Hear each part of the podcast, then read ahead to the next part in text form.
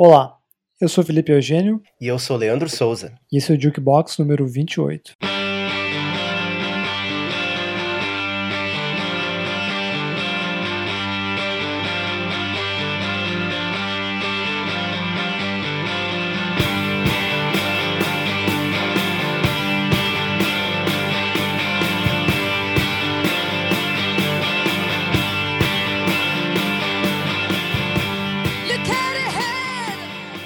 Olá pessoal, tudo bem? Sejam todos bem-vindos, todas bem-vindas. Uh, todo podcast aqui, né? Eu falo que a gente, o tema atual uh, é um tema que a gente gosta muito. E hoje não só gosta muito, como a gente já quer há um bom tempo gravá-lo. Inclusive, né? A gente já teve uma outra tentativa que não rolou, mas hoje trouxemos convidadas uh, especiais. Eu falei convidadas, não uma nem duas, mas é. três. Não, esse aqui é praticamente o santo grau da, das nossas discussões de pauta já há nesses mais de dois anos de Jukebox aí. Essa pauta começou lá no final de 2018 ainda, né? E fomos levando, fomos levando até que chegou ao ponto de, de gravar isso daí. Mas antes da gente falar um pouco do tema e apresentar, tem aqueles recadinhos, né? Uh, seguir a gente nas redes sociais. Vocês podem me encontrar no Twitter como arroba Bolotites, no Instagram como Bolota com H no final. E obviamente, né, o Jukebox. Uh, vocês podem também nos seguir no Facebook e no Instagram, J-O-O-Q-E-P-O-X. E também tem o recadinho do Lipe aí, que se você quer conversar diretamente com o seu Felipe Eugênio, é, é o, meu, é mesmo, o meu é muito mais fácil, é só arroba x, Felipe X com PH. Em todas as redes. Bem, Lipe, faça as honras aí, já que eu sou, digamos, eu, eu comecei a ideia, mas esse monstro aí, essa, é, é, esse filho aí é quase totalmente teu, então nada mais justo que tu fazer as honras aí.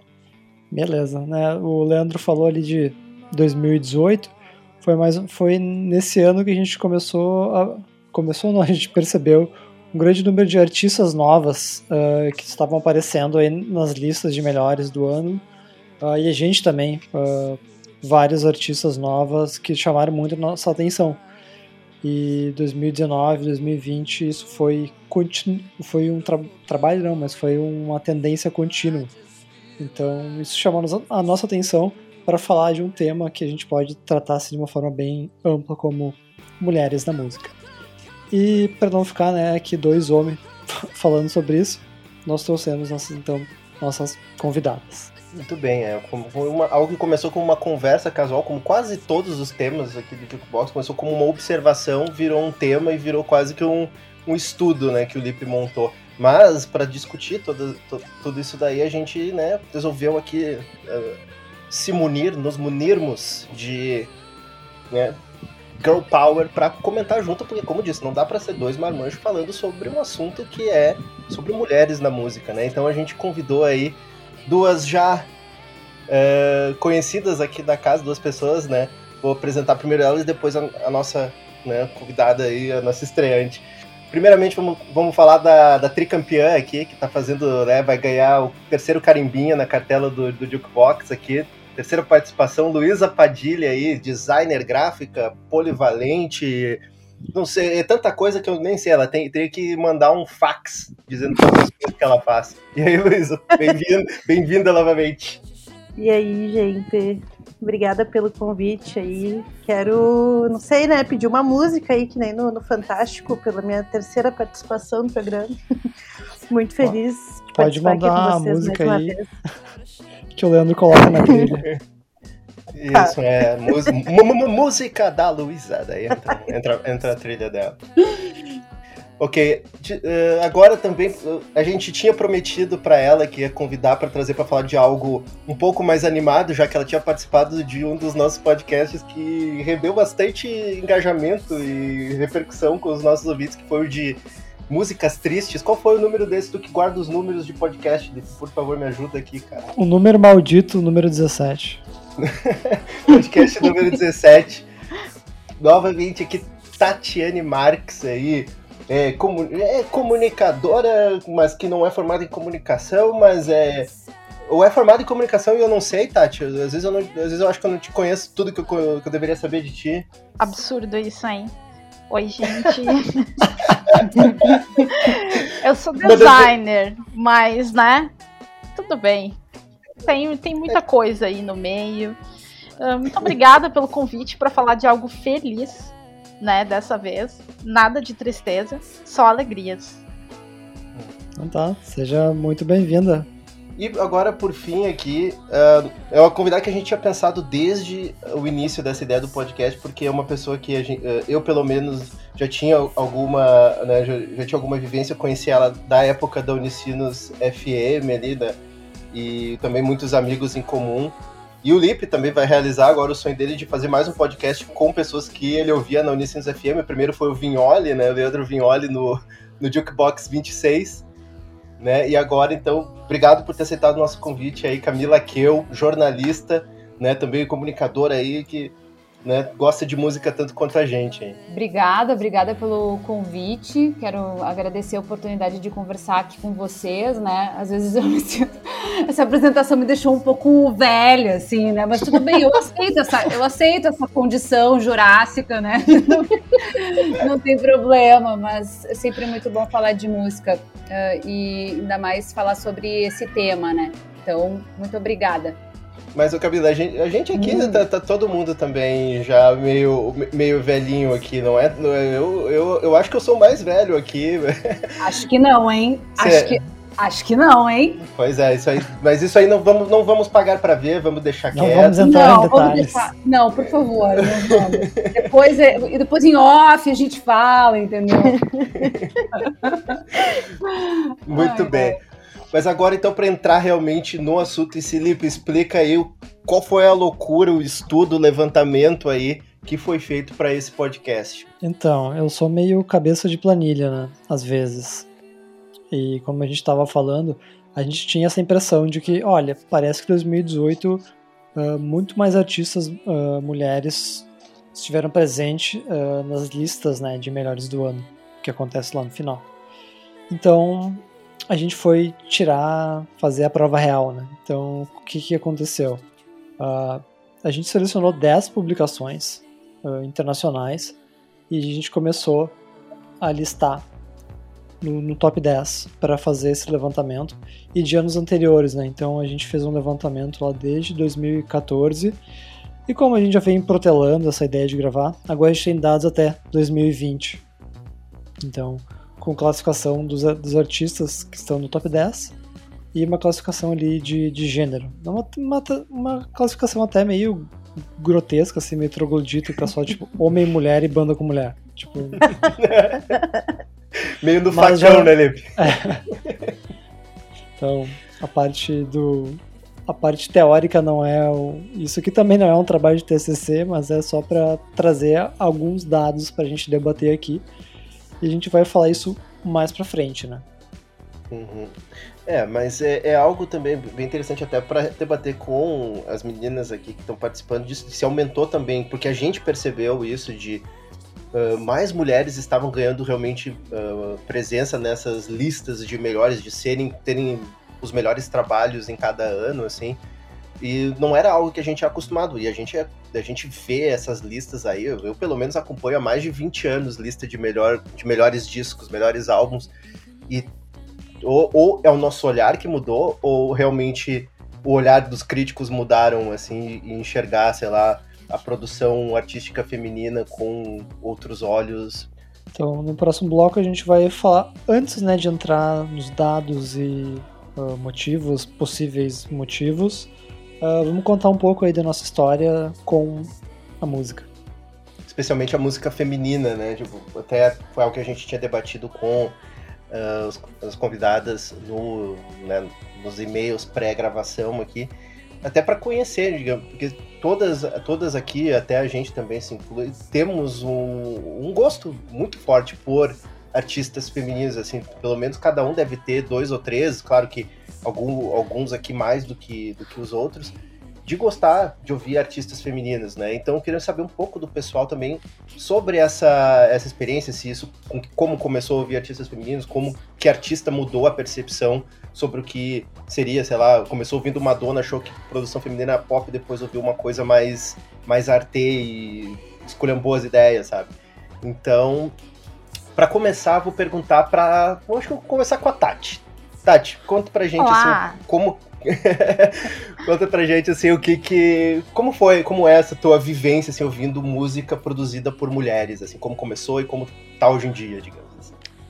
Então, uh, começou mais assim ali naquela fase da adolescência que eu tava descobrindo coisas diferentes para ouvir naquela época pré-internet, um caos, né? Convenhamos, era muito mais difícil o acesso. Então eu ficava um pouco restrita ao que tocava no rádio, que não era tão bom. E ficava mais também vendo MTV. Mas como eu já tinha um problema de insônia, uh, eu sempre pegava e assistia mais o lado B. Uh, quando eu conseguia ali ver algumas artistas diferentes, uh, pessoas que eu ficava. Hum, parece bom isso. E claro, eu tenho a influência da minha tia Arlette, grande tia Arlette. Ela sempre tinha discos interessantes com vocais femininos que eu ficava, nossa, coisa boa aí, ouvindo um. Ia pra praia ouvindo um Fleetwood Mac, então Steve Nicks ali, né? Já tava bombando. Uh, também ouvia, é claro, Madonna, uh, coisas mais uh, Spice Girls, essas coisas. Até que eu fui indo para uns lados mais conhecendo PJ Harvey. E aí meu mundo mudou completamente. Tem o antes e o depois PJ Harvey. Porque antes era muito mais limitado a tudo. Ah, tudo era banda com o vocal, era a banda toda masculina. E aí ficava tipo, tá, e aí, referências? Uh, não tinha muito. O que, que tinha mais pop que chegava mais próximo de uma adolescente que não tinha muita noção, assim, não tinha uma internet para buscar? Tinha o Garbage. E eu gostava bastante, inclusive, muitos anos cabelo vermelho por causa da Shirley Manson. Ah. Gente, eu também. Ai, gente, quem não, né? Quem não? Ai, Três mulheres aqui que foram fã de Garbage. Gostei Ai, gente, grupinho. grupinho do, das fãs do Garbage. Mondinho Garbage BR. Ai, gente, era, era, era o que tinha. Eu gosto, eu escuto até hoje. Então, tipo, ótimo. Uh, e aí eu fui ali nessas, uh, ouvindo mais PJ Harvey e seguindo essa linha. Uh, já tinha coisas mais antigas que eu já estava uh, redescobrindo, assim, um pouco mais. Uh, comecei a ouvir uh, muito Kate Bush, já, que eu gostava daquela coisa. Ai, um pouco estranha. Para mim era um pouco. A minha referência era estranha. eu sou outra pessoa que era ouvinte da Unicinos FM, então eu também descobria muitas coisas lá. E eu ficava, nossa, Vou, depois eu vou lá, vou na internet, na minha internet de escada, buscar. E... Obrigada, Porsche. uma, gera, uma, uma, geração inteira deve aquele homem, né? Impressionante. Gente, olha, não tinha, não tinha rádio competisse, era Unicinos FM era perfeita e a desgraça quando eu ia pra praia ela não pegava, sabe? Eu ficava muito triste. Ah, era péssimo. Ai, era péssimo. Aí eu era obrigada a ouvir as, mesmo já não, as outras rádios né? comuns. É, tá, ia indo já no caminho ali, chegava em Gravataí, já começava o sinal da problema, já dava aquele desespero. Ai, gente, não vai rolar, né? Não, não vai. Ai, ai, ai. É, mas ali foi internet também, já dava para descobrir algumas coisas. Uh, eu comecei a ouvir muito Cat Power também, depois. E Amo. Foi depois fui pegando coisas mais uh, indies para ouvir também. Uh, peguei Laura Merlin também, eu escutei muito por um tempo. Até gostei bastante do último álbum dela. Uh, que mais? Ai, gente, muita pressão, não consigo lembrar de tudo agora.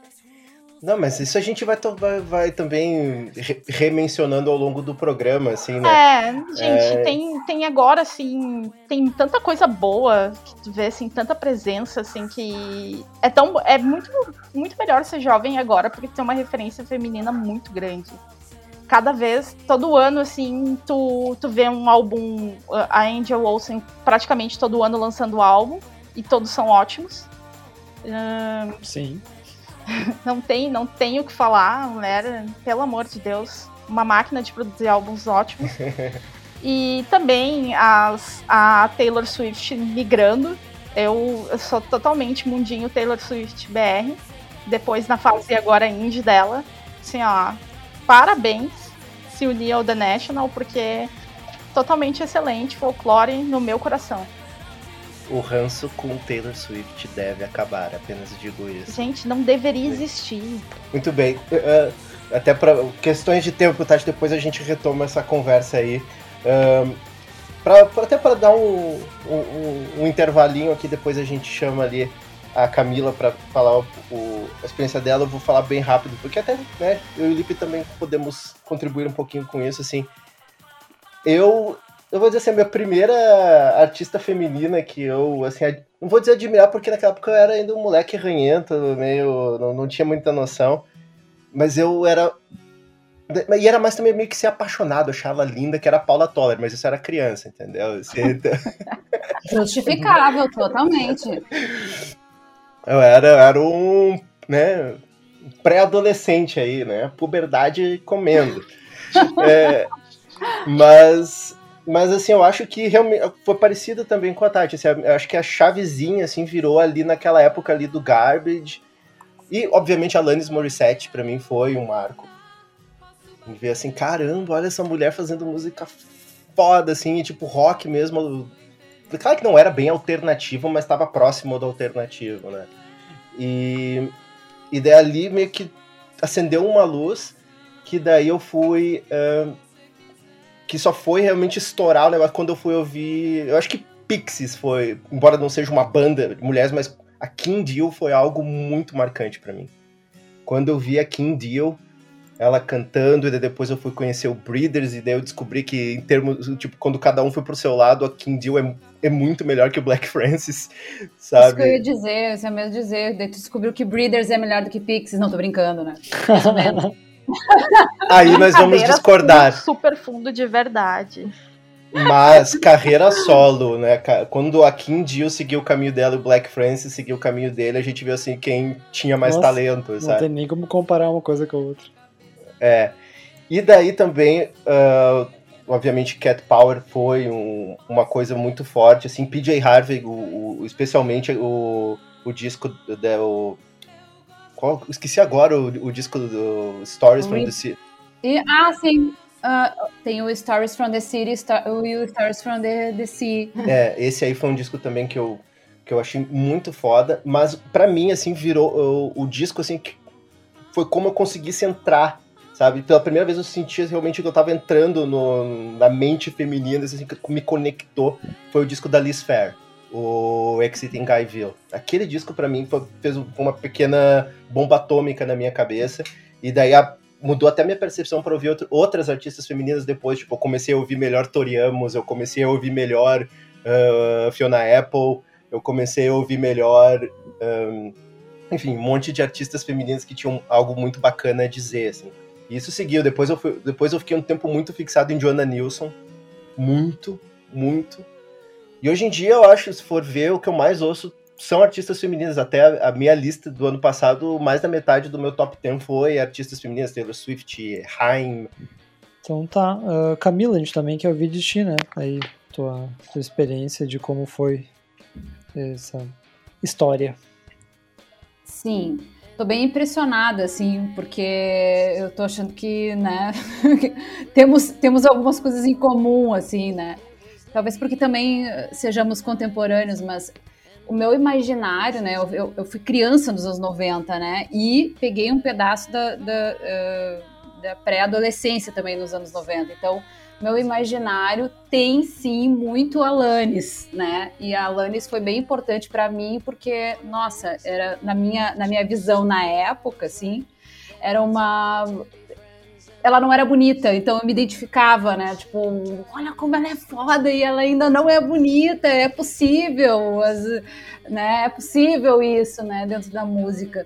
Então, mas é, é claro que a minha formação começou lá, né? A Madonna, né? Uh, Garbage, como não poderia deixar de ser. Eu também era muito apaixonada pela Shirley Manson, né? Porque eu fui uma geração MTV. Eu também tive cabelo vermelho dos 14 aos 19 anos, porque ela era, para mim, ela era lindíssima, o cabelo era lindo, a roupa era linda, era, era tudo impressionante, assim, né? Um, mas assim, a minha formação, assim como acontece com a minha formação literária, a minha formação musical também foi muito calcada na representação masculina. Né? A, representação, a representatividade feminina, ela veio vindo, mas assim, sempre foi muito marcado com artistas uh, homens, né? Então, depois de passado essa, essa fase aí da, da, de criança e pré-adolescente. Aí a primeira artista mulher indie que eu conheci foi a Cat Power, né? E ela continua até hoje sendo a minha favorita. A Cat Power mudou a minha vida, não tem. É, ela foi muito impressionante, assim, né? E continua até hoje, né? Aí mais tarde veio a Karen O, né? Que também para mim era um modelo, assim, também imitei muito o cabelo da Karen O, né? E aí um pouco mais tarde a PJ bateu para mim, né? Então, e aí quando bateu, bateu, né? Então acho que essas aí são assim as são as primeiras, né? E o que, que eu posso trazer também de vivência minha é que, um, ok, tinham essas mulheres na minha vida, tinham essas mulheres artistas indies na minha vida, né? E só que também aconteceu uh, um lance que foi uma busca muito mais intensa para mim de artistas mulheres, porque nasceu de uma necessidade minha também de me reconhecer, né? Então eu já trabalhava um bom tempo na rádio e vocês sabem, né, que o, o rádio, ele querendo ou não, era um meio dominantemente masculino. Tinham poucas mulheres no microfone no local onde eu trabalhava, né? Eu era uma dessas poucas. E eu cara, eu achava que precisava ter mais representatividade na programação, né? E aí eu acabei sugerindo, depois de anos trabalhando na rádio, eu acabei sugerindo, formatei um programa que era voltado para questões de gênero, com pautas muito focadas no feminismo. E aí, pensei, bom, a hora é agora, né? E aí eu fui atrás para pesquisar e tocar mais artistas mulheres ainda, mais bandas com meninas ainda, né? E e aí isso se tornou meio que um norte assim para mim, né? E, mas o que foi uma busca nessa época já não é mais para mim, se tornou uma coisa natural. Eu não me esforço mais, eu me pego ouvindo muito mais mulheres do que homens na proporção, assim, é bem impressionante. Eu tenho também o costume, desde a época que eu trabalhava na rádio, de fazer lista de melhores. Eu não gosto de falar melhores, mas os discos que eu mais gostei do ano. E é impressionante se tu for pegar, porque é predominantemente uh, feminino, assim, né? Então, uh, eu acho que uh, isso foi acontecer. Acho não, é tão natural e hoje eu escuto muito mais mulher, assim, na, na proporção, né? E eu concordo, assim, com a Tati quando ela, ela fala que hoje em dia deve ser muito mais fácil do que era na nossa época de criança e pré-adolescente para para procurar, para buscar, enfim, mulheres, artistas, né? Hoje está muito fácil uh, e hoje a gente uh, tem também uma representatividade muito grande dentro do, do próprio uh, escopo assim feminino, né? E tanto de gênero musical, Uh, de tipo de performance, da mensagem que se quer passar. Então tá muito aberto, assim, né? Então, realmente, olha, só não, só não escuta mulher quem não, não tá afim mesmo, porque uh, a gente tem. Né, a gente tem muita uh, coisa boa para ouvir, né? Sim. É, até algo que tu comentou que, que, foi, que foi bem interessante aí, Camila, que até algo que a gente pode conversar depois no bloco principal, mas só para já jogar a ideia aqui para né, todo mundo ir pensando, que é, é, bem isso, né? Parece que no início a gente uh, ouvia lá, quando a gente estava descobrindo música, a gente não tinha essa, essa visão tão engajada e, e acabava ouvindo uh, mulheres assim que tinham coisas muito, muito bacanas e tal, mas a gente ainda não tinha percebido que vivia num, num meio ainda, numa visão de música predominantemente machista, mas a gente não enxergava isso. E depois teve meio que uma ação afirmativa que fez a gente prestar mais atenção e agora meio que tá natura, ficando natural, né? Então, eu acho que tá, criou esse, esse teve esse movimento assim. E agora a gente percebe, nossa, o espaço que elas deveriam uh, ocupar tá maior porque né, deveria ser melhor, maior antes, a gente não tinha noção, sei lá, do, do esforço que elas talvez teriam, tinham que fazer para ocupar o, um espaço que era pequeno ainda, né? É, e também tem a coisa de, tipo assim, são uh, épocas e épocas, né? O contexto histórico também. Tu imagina, se hoje já é foda para uma mulher e tem um monte de estereótipo que tem que passar por cima, tu imagina como era então nos anos 90, início dos 2000, né? Sim. É, tem, tanto que tem alguns movimentos bem, vamos dizer, uh, acentuados. Eu no, né, no, agressivo não é a palavra ideal para isso, né? Como sabe, as Riot Girls lá em, uh, em, né, em, Washington no início dos 90, teve, teve toda essa questão aí que a gente pode uh, comentar depois. Porém, antes, né, chegou o seu momento, Luísa Padilha, fale-nos um pouco aí sobre as suas aventuras com a música produzida por mulheres, inclusive não deixe de nos de falar sobre as suas, né, os seus, os seus trampos aí também para promover isso. Uh, então, minha relação, assim, de ouvir música cantadas por mulheres. Assim, na minha casa, minha mãe ouvia muito mulheres, mas era tipo um outro rolê, era mais vibe bolero, dramalhão, assim, tipo Rocio Durcal, Nana Mosconi, que é uma cantora grega, se não me engano, umas coisas meio sofrimento demais, né? E aí eu tenho uma irmã mais velha e a minha irmã é 12 anos mais velha que eu, então ela ouvia muito Alanis, ouvia muito Shakira, época da Shakira em espanhol. E foram assim os meus primeiros contatos, né? Mas por vontade própria, eu admito que quando eu era mais novinha, eu ouvia música pop, né? Adorava uma Britney Spears na minha adolescência. Foi bem o auge da, da Britney Spears. e mas aí a minha irmã um dia veio e me apresentou a Fiona Apple, assim, eu tinha uns 16 anos e foi um divisor de águas, assim. Fiona Apple, um, Head, aí depois eu conheci a Cat Power, mais ou menos na mesma época. E meu trio, assim, na, na adolescência era Cat Power, Fiona Apple e Regina Spector. E tem, teve muito para mim esse lance que a Camila comentou da identificação, né? Eu acho que justamente por a gente não ver tantas mulheres em evidência, a gente descobre mulheres que escrevem coisas que a gente se identifica, com uma sensibilidade que a gente se identifica. Isso faz querer consumir mais.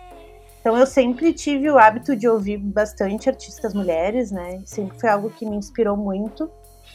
Até que chegou um momento em que uh, eu comecei a trabalhar mais diretamente com a música e comecei a ver coisas que não eram muito legais, né? E isso me motivou a ouvir cada vez mais mulheres e falar mais sobre isso. E também me motivou a fazer o que eu faço hoje, já que eu eu trabalho como produtora multimídia no meio da música, né? Uh, produzo a banda Cardamomo, que é uma banda instrumental, já foi mencionada algumas vezes nesse podcast ao longo dos episódios. Mandar um abraço aí pro, pro Johnny, da Cardamomo. Um abraço pro Johnny, pro Marcelo e pro Bol. e atualmente também estou fazendo parte de um coletivo uh, de produção que se chama Ocorre Lab. E sou eu e mais três homens, mas não tem nenhuma uh, discrepância assim entre as funções, né?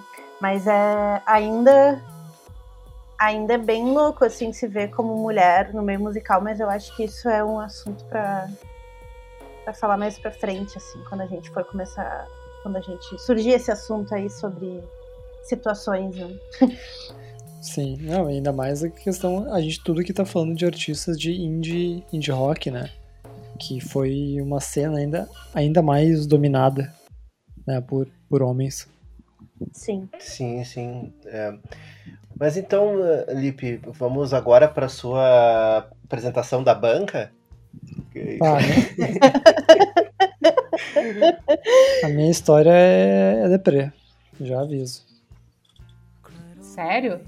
Sim, eu, assim, olha, jovem, Vale dos Sinos, Vale dos Sinos, claro. completamente burro, com, completamente uh, cheio de preconceitos, tá? Minha formação musical foi punk rock, metal, então a minha desculpa era do tipo, hum, acho que eu, é gosto pessoal, sabe? Eu não gosto de voz da mulher cantando. Era isso que eu que eu, que eu falava, que eu pensava. Ah, eu não sabia disso, Liv. Era, era crítico assim mesmo, cara. Era, tipo, eu não, não me interessava, não buscava e não, não ouvia praticamente nada. Todas as bandas. Ah, mas tu não gostava de voz feminina, é isso? Eu, sim, eu dizia isso, eu achava isso. Tá. Mas naquela época tu só ouvia, sei lá, era gritaria, né? Tu curtia ouvir, era uns, uns vocal hardcore e metal gritaria. Eu imaginava que é. era isso, então. Sim, tô sendo brutalmente honesto aqui.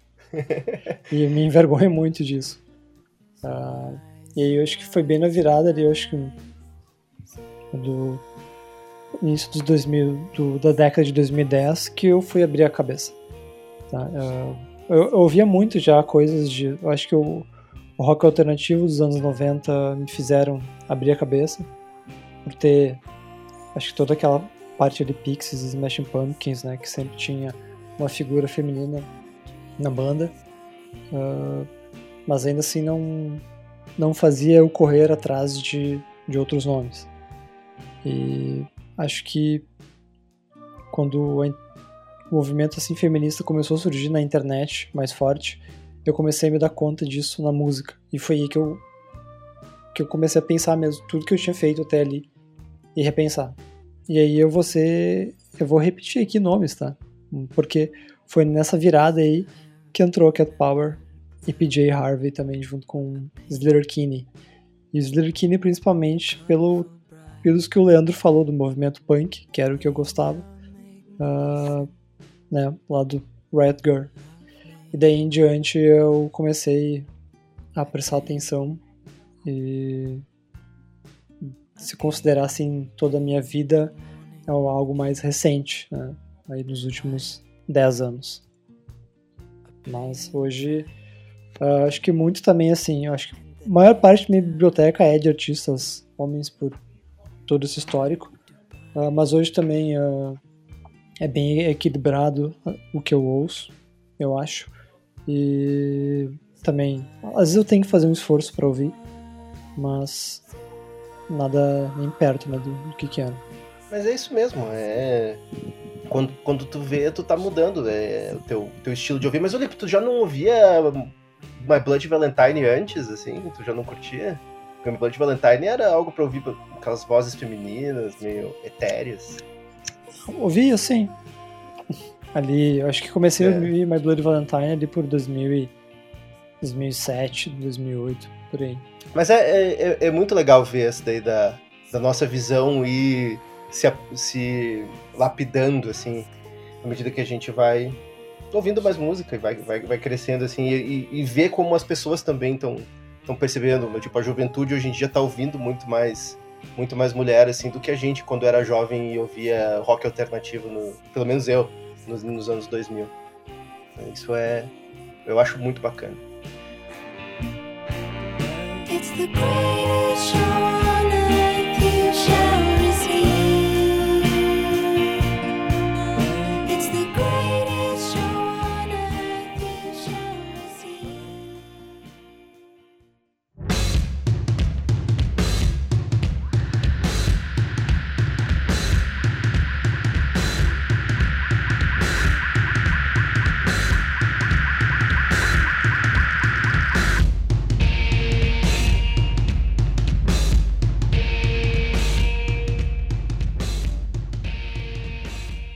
Ok, vamos falar de dados.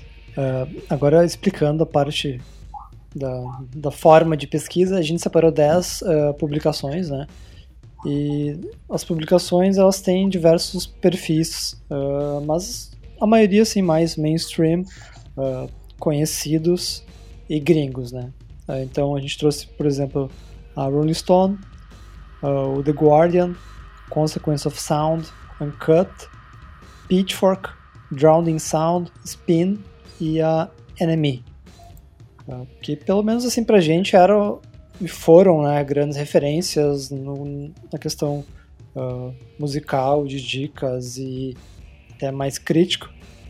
Percebe, quando eu estava fazendo esse levantamento que também percebia que a gente não, por exemplo, não tem o Fantano, que é uma referência mais atual, né? Quem... É, mas a gente cobriu, né, ali, o, tipo, Consequence of Sound, é, a Drowning Sound, elas têm um perfil um pouquinho mais, né, nojentinho, assim, mais, somos mais underground do que você, não é que nem, por exemplo, um, uma Spin, sabe, ou, ou, uma Rolling Stone, que já, já namoram mais o, o pop, assim, então eu acho que te, teve um... A gente é, teve até uma preocupação. São, são coisas bem, digamos que, tradicionais, que são que a gente já tem uma ideia do que, que vai vir, né? Sim, sim. E, enfim, daí a gente foi fazendo esse levantamento, o, mais o Lip do que eu. o Lip, o Lip se dedicou muito caralho, a essa né? planeta. então, é, o Instituto da Datalip aqui é, fez o levantamento aqui, né? Inclusive, inclusive eu, eu, já abro aqui. Uh, quem tiver interesse em acessar os dados é só entrar em contato com a gente em inbox aí que a gente libera a planilha. Se, quem tiver interesse em ampliar isso, porque a gente pegou só o top 10. Daqui a pouco.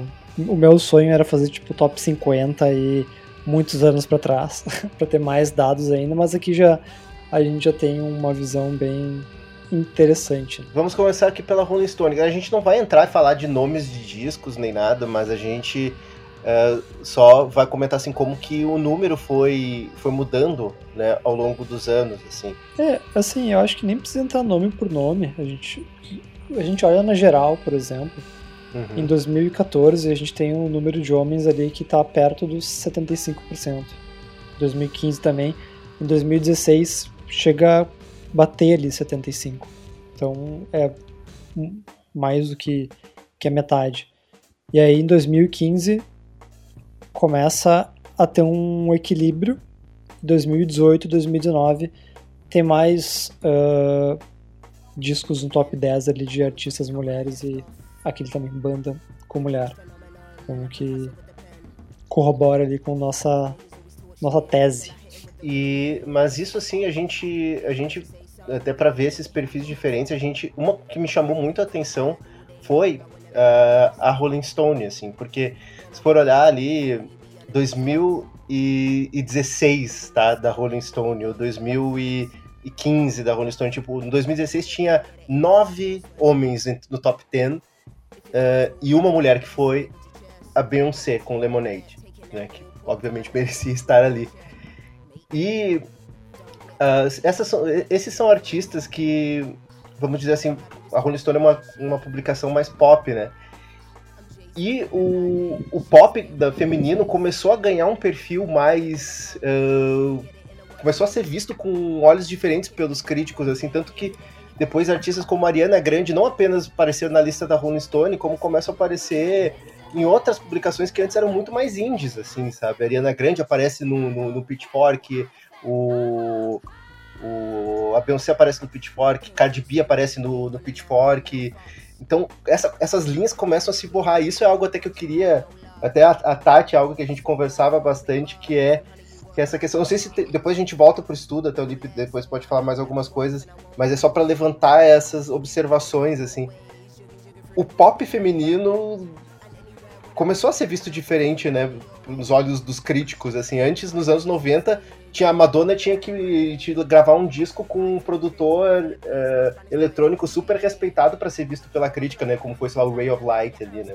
E mesmo assim, ter a galera que torcia no nariz, né? Porque por mais que hoje ele seja reconhecido como um álbum que ela mudou um pouco bem nossa, mudou muito do que ela fazia ali no início dos anos 90. Claro que a Madonna também tinha toda do pop, assim, do, do início dos anos 80, do início da carreira dela até o final dos anos 90, tem várias fases.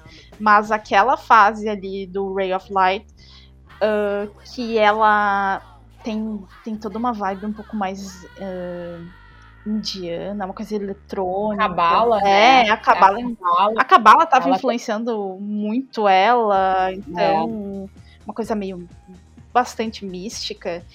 E, e, e, e, ela não entrava tanto nas listas, assim. Hoje, nossa, hoje tem review da Pitchfork, como aquele no Sunday Review, com esse álbum.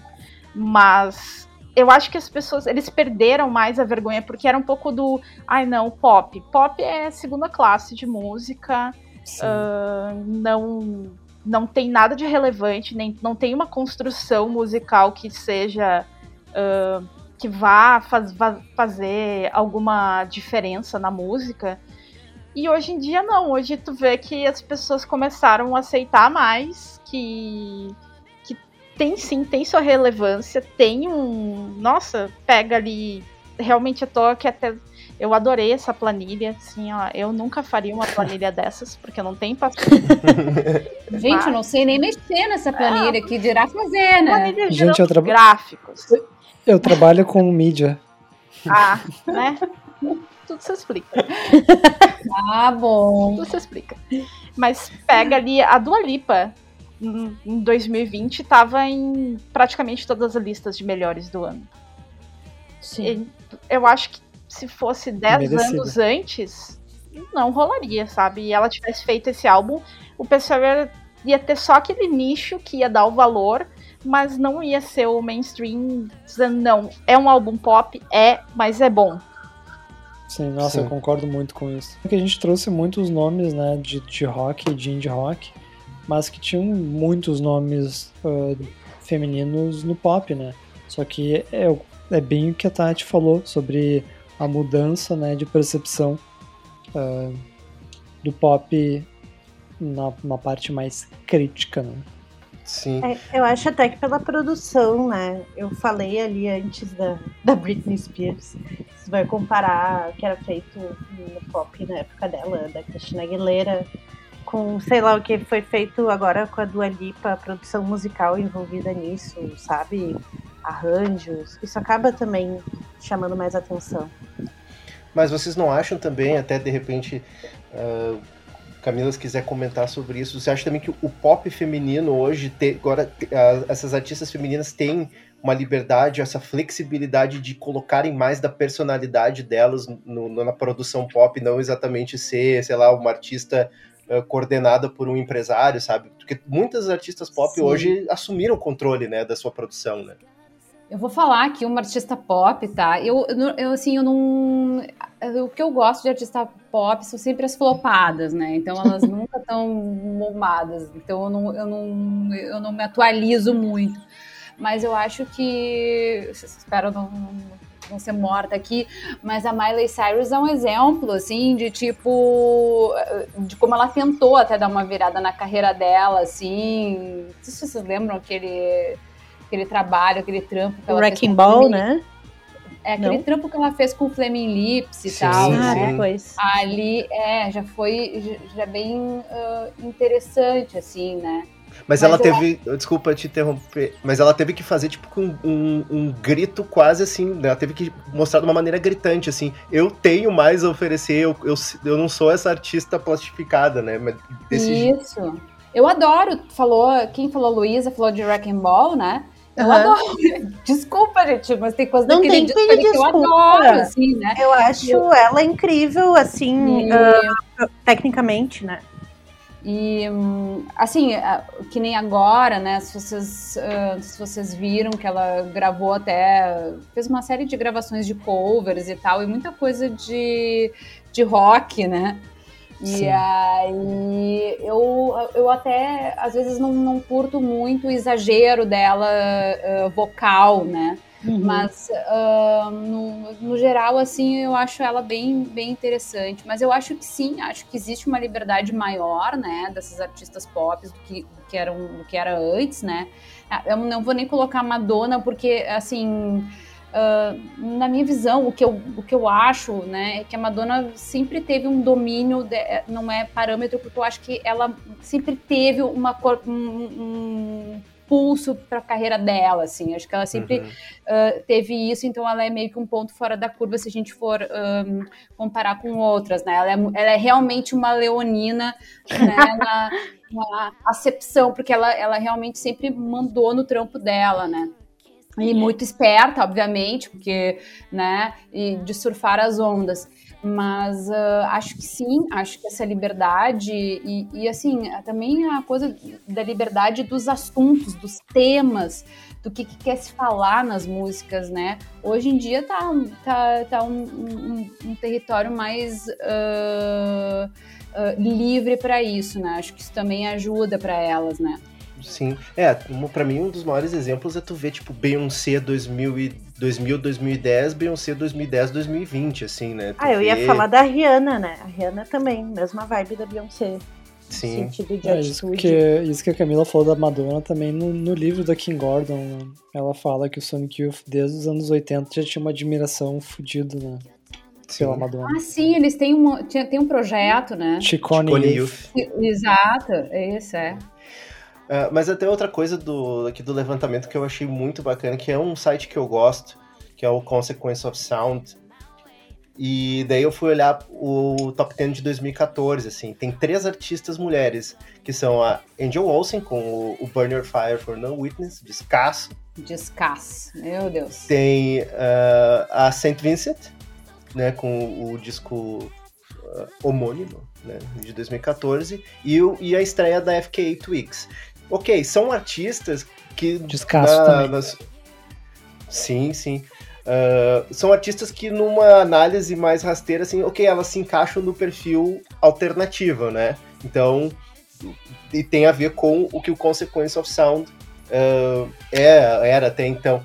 Mas aí tu pula pra 2020 com o Consequence of Sound, os caras botam Fiona Apple no primeiro lugar, Phoebe Bridgers ali, Dua Lipa e Lady Gaga no top 10, sabe? Tu vê assim, caramba, que, o, o caminho que, esse, que, que essa lista de top 10 percorreu em seis anos, assim, para considerar a Lady Gaga uma artista digna de, de top 10 no site deles, assim, sendo que, sei lá, lá em 2011 a Lady Gaga já tinha feito um puta do disco, sabe? Então... Mas é uma abertura, né? É o pessoal conseguir uh, ter a visão, sair daquela, daquela visão tão de já do indie, do, do rock, e conseguir abrir e ter a consciência que é uma produção, é pop, vai grudar no teu ouvido, vai. Eu, assim, ó, meus vizinhos decoraram cromática, porque eu ouvi demais.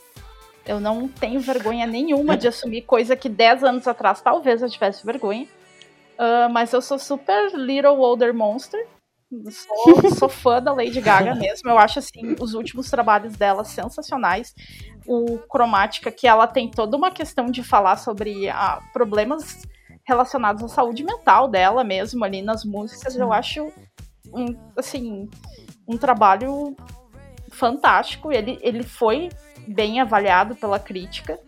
E aí tu já vê que ela era uma. Ela começou como uma artista mais uh, o pop padrão. Ela foi conseguindo ter a liberdade para mudar e se transformar e se reinventar várias vezes. Ali a partir até quando começa em 2000, 2009, 2011, ela teve outro álbum também, e eles começam a mudar bastante entre si, assim, tu vê uma... Bom, ela tem um disco com o Tony Bennett, né? É, é uma coisa assim não, e o Cromática, né? Ela trouxe Rodorovsky pro mainstream, assim, não, não era nem Rodorovsky e aquele filme A Cor do Romântico. Tipo, ela, ela realmente quer botar o pessoal para ver umas coisas bem obscuras. Isso eu achei bem bacana dela. Sim, vai, vai ver um filme que é, é difícil, é cheio das referências lá e. Nossa, ci, cinema é cinema armênio, sabe? É tipo. Sim. Nossa, Lady Gaga, eu te amo.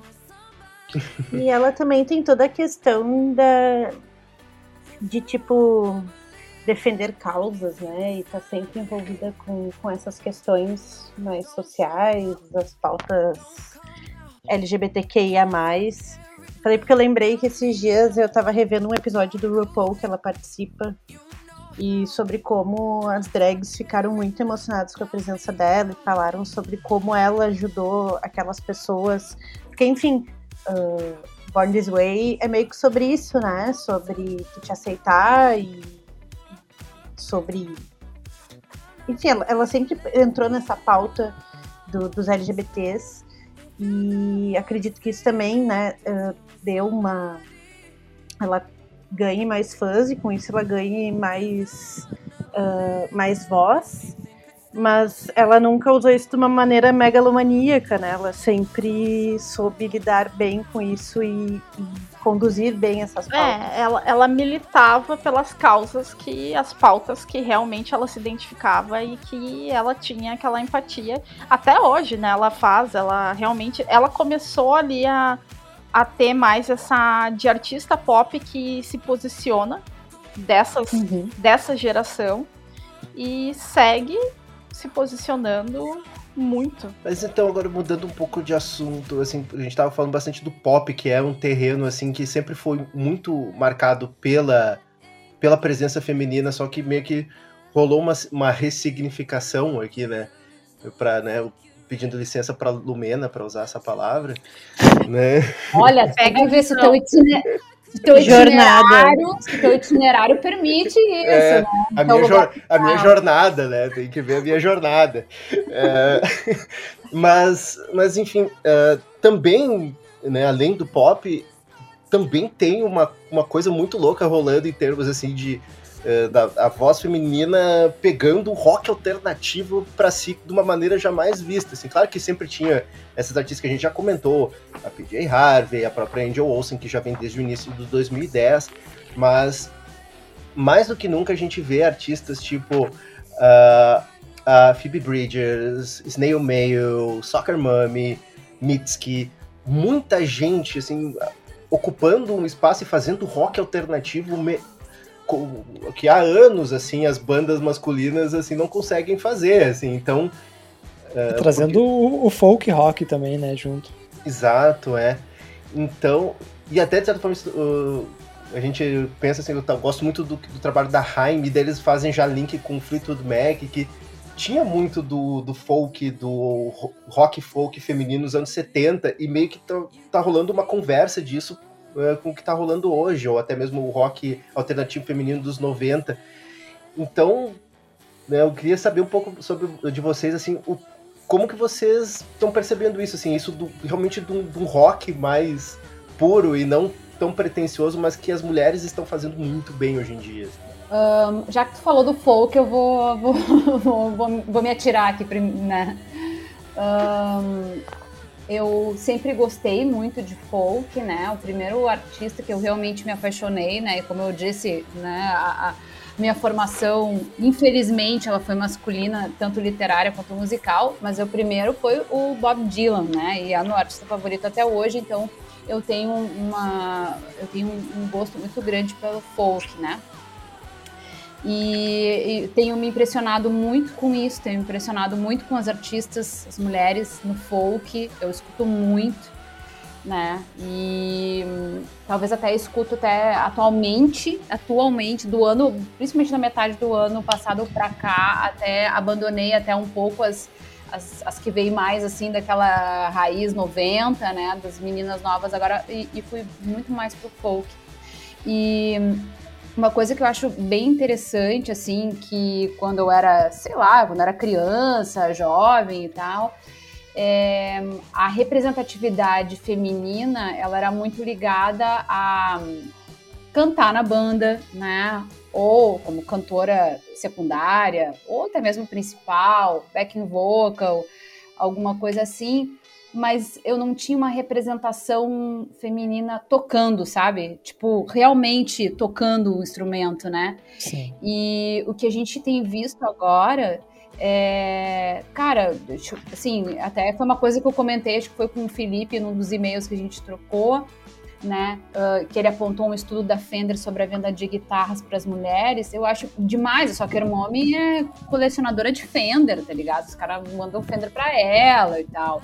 Então, o que a gente vê hoje, tu vê a Sasami, né, a Sasami e a Hand Habit são exemplos de minas que tocam demais. A Saint Vincent nem precisa falar, né, tanto que ela criou um modelo de guitarra, né. Nossa, ela então... tem uma, então uma signature da Music Man, e eu ia falar, tipo, da, da Saint Vincent também, porque ela toca demais, demais, demais, absurdo. Pois é, então assim, né, dei aqui alguns exemplos rápidos aqui, nessa Sam, Hand Habits, a Saint Vincent e tal. Warpaint, né, gente? É, Soccer Mom e tal, que tocam, então são, são mulheres que são, minas que são virtuosas nos seus instrumentos, né, então isso para mim mudou muito essa chave, né? Porque uh, eu vinha de uma construção, essa que eu falei, né? Então eu acho que isso é muito interessante. Então, quer dizer, é, é a mulher ainda mais é, representativa, né? Porque é uh, à frente da banda, é tocando os instrumentos uh, de uma forma com. Entende? Eu fico pensando se isso tivesse sido mais presente para mim quando, quando eu era criança né? Eu teria, sei lá, teria dado um jeito de aprender um instrumento, né? Então acho que isso é muito massa, assim, né? Isso abre muito a cabeça das gurias, assim, né? Esse é um dos motivos cruciais, eu acho, e fundamentais aqui da, dessa mudança né, de comportamento uh, que deu nesse estudo da Fender, né? Que não só da Fender, mas que deve se aplicar para todo o mercado né, de instrumentos. Uh, que até esse estudo saiu em vários e vários veículos. Porque, enfim, né, as pessoas do mercado ficaram surpresas. É, pois é, Lipe, esse é um exemplo até bem interessante, né? Se tu for pensar, eu me lembro assim de alguns exemplos na, na minha infância, adolescência, assim, né, ouvindo os discos do meu pai, ele tinha um LP uh, das Bengals, né, que tinha sucessos daquela época, então, Walk Like an Egyptian, Manic Monday, né, e assim, eram bandas com mulheres, assim como também naquela época tinha as gogos, eu acho que as gogos eram de um pouco antes disso, mas elas ainda tinham que ter aquele apelo às mulheres bonitas que tem uma banda, porque as, go as gogos tinha a Jane Widling, tinha a Belinda Carlisle, que eram mulheres lindas e faziam meio que a a, a, fachada da banda e os, as Bengals tinham a Suzanne Hoffs, meu Deus, que era uma musa, eu tinha um crush na Suzanne Hoffs, se for lembrar até mesmo Blonde, né, a Debbie Harry, linda, maravilhosa, rainha, mas também levava junto essa coisa do apelo visual, né, hoje em dia nem tanto, né, muito menos assim, isso uh, precisa ser levado em consideração para ser uma artista uh, de sucesso, uma mulher artista de sucesso no rock, né, Uh, até porque se tu for ver, por exemplo, a Saint Vincent, ela, uh, ela é incrível, ela utiliza tanto a, a, favor de si o lado visual, ela consegue se produzir, fazer uma ser poderosa, sexy e tudo mais, mas ao mesmo tempo ela pode ser uma, uma guitar hero estranha, esquisita, ela, se, ela tem essa possibilidade hoje em dia muito mais do que antes, e ela utiliza isso. E até em outros uh, casos também, tipo mulheres que estão até atacando, que estão ganhando destaque num cenário tipo metal extremo. Tem Chelsea Wolf, Anna von Hauswolf, um, Língua Ignota.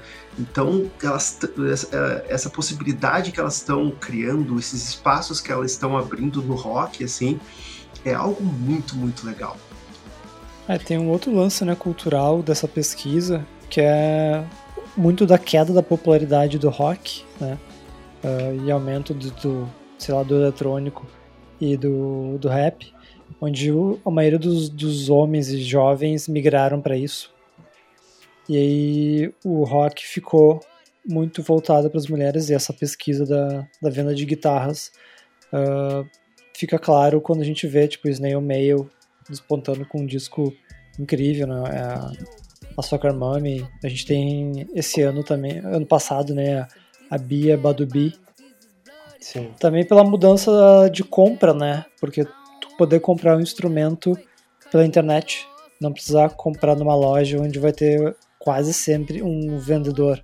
Não é só no rock também, assim, que tá falando que os homens estão migrando pro rap e coisa e tal, mas lá também já, já tem as mulheres ocupando, assim, vamos ver, ó, olhar ali 2019 ali, encabeçando um monte das listas que a gente levantou aqui, tá o disco da Cardi B, né? Que ela chegou e e botou para quebrar com, com, com o uh, Invasion of Privacy, que é o nome do disco, que eu acho um baita de um disco, assim. E 2019 tem a Little Sims também, né?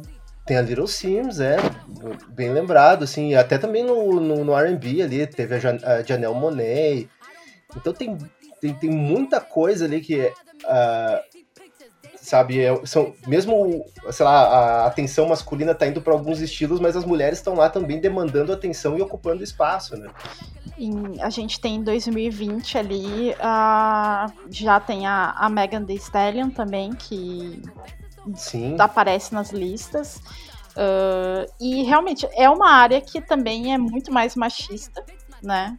Assim, um nicho que era mais. Uh, as mulheres eram mais. Uh, só destinadas, assim, o destaque que elas ganhavam era quando elas faziam participações em, com outros artistas. A gente tem ali no. Agora que fez. foi ano passado que fez, tinha feito 10 anos do álbum do Kanye, que ele tem já a. Ai, como é o nome dela? Que é do Popzera, é um, mix de pop com rap. Que ela participa do álbum, a Rihanna também participa do álbum dele, mas é sempre uma coisa mais destinada só a participações, né? E não tinha tanto destaque que elas têm, a Cardi B, então, nossa. A Nicki, Nicki Minaj. Isso. A, a SZA também, que aparece nas, nas listas também de melhores do, de agora, uns anos atrás. Então é um, é um mercado que é mais difícil ainda para ter essa, essa inclusão, mas que também as mulheres conseguiram se impor mais, assim. E tu vê que elas estão cantando as vontades delas, assim, a Cardi B estão pisando nos homens direto. É, eu acho que quando ela se junta então com a Megan, nossa, é pisando dupla a pisada com salto 15, né? E é isso. É, tem, que, tem que ser, né? Tem que se impor, chegar com o salto agulha ali enfiando na galera, porque é difícil. É uma área difícil, assim. A gente tá em 2021, e até voltando um pouco nesse tópico das guitarras, uh, agora em fevereiro a gente teve a Phoebe Bridgers se apresentando no Saturday Night Live e ela quebrou uma guitarra e ela foi extremamente julgada por isso. Sim. Teve trocentos reviews na internet julgando porque ela quebrou uma guitarra, coisa que as bandas masculinas no, na década de 60, 70 já faziam e ninguém julgava, todo mundo achava, nossa, que rebelde, nossa, que legal. É, era visto como algo icônico, é, né? E ela agora, a galera. O tipo, fez carreira assim. É, o P1000, né? O P1000 cravando um amplificador com uma guitarra, baixo, né? Mas é que tem, Guitarra, um, é que tem um, um, um, lance também aí de um fundo de deboche, né? Porque, tipo, uma coisa assim, bah, aquela menininha ali, pequenininha e tal, eu, tentando quebrar guitarra e não consegue, hahaha. Tem uma coisa assim, sabe? Tem. Eu acho que tem. Isso é. Isso em pleno 2021 voltando à nossa querida Lumena, é grave, é, é grave, muito grave. É muito grave. É muito grave, parceiro. E mas, mas onde é que já se viu, né? Se apropriar da, que, da quebradeira que é masculina, Exato. né? Onde é que já se viu? E quando ela foi. Uh, tu vê que artistas, né, homens, uh, foram lá e falaram, tipo, foram defender ela, quando foram se posicionar e defender ela, foram muito mais bem vistos, né? Então, em 2021 a gente tá vendo isso ainda. É, tem, parece que mesmo que muita coisa já avançou, parece que o caminho ainda tem muito a percorrer, né? Assim, é um, um, um passo para frente e três para trás. é, vamos dizer, acho que dois para frente e três para trás, porque deu uns passos é, legais, assim. É, né? eu acho que é. Não, é, não é tanto, assim, mas é, a gente ainda Desculpa, tem. É que eu tava, eu tava pensando em outras coisas do mundo. É, Isso é não. é verdade. Se a, gente, se a gente entrar nas coisas do mundo em geral, é. aí a gente vai ter um podcast de 10 horas, né? Tem outra coisa que a gente falou aqui. Uh, a gente falou o nome das publicações, né? A gente também não tem noção de quem compõe os nomes, a gente imagina, uh, porque, assim como a Camila falou da rádio, que era dominada por homens, a indústria, executivos, quase tudo sempre foi, né? Dominado por homens. Então, essa, a parte da crítica também deve ter uh, tido algum tipo de mudança, né? Se não sabe, foi só a mentalidade, é, foi na composição, né? naquelas, né? É. Mas eu pensei, sabe, Felipe, que eu pensei nisso mesmo, assim, num machismo, tá? Quando, quando ali o Leandro comentou sobre essa questão, olha a mudança de, de perfil de, de lista ali de 2000 e não sei quanto para 2020 da, do Consequence, né? Um pouco a gente pode, num, num exercício assim de, de achismo, a gente pode pensar que o perfil do, da, da, crítica musical pode ter mudado um pouco, tu entende? Do tipo, as discussões se abriram mais, a gente tem uma. A gente teve um. É, assim um avanço, digamos, do feminismo de internet, as questões, as discussões uh, de, de gênero, de diversidade. Então, isso também vai permeando e também vai, de certa forma, uh, construindo, digamos assim, o perfil de quem está chegando agora numa redação, né? Sim, então, sim. mas é um exercício de achismo aqui. Por que será que, que, que mudou, que ficou mais aberto, né? Que tem uma cabeça mais aberta?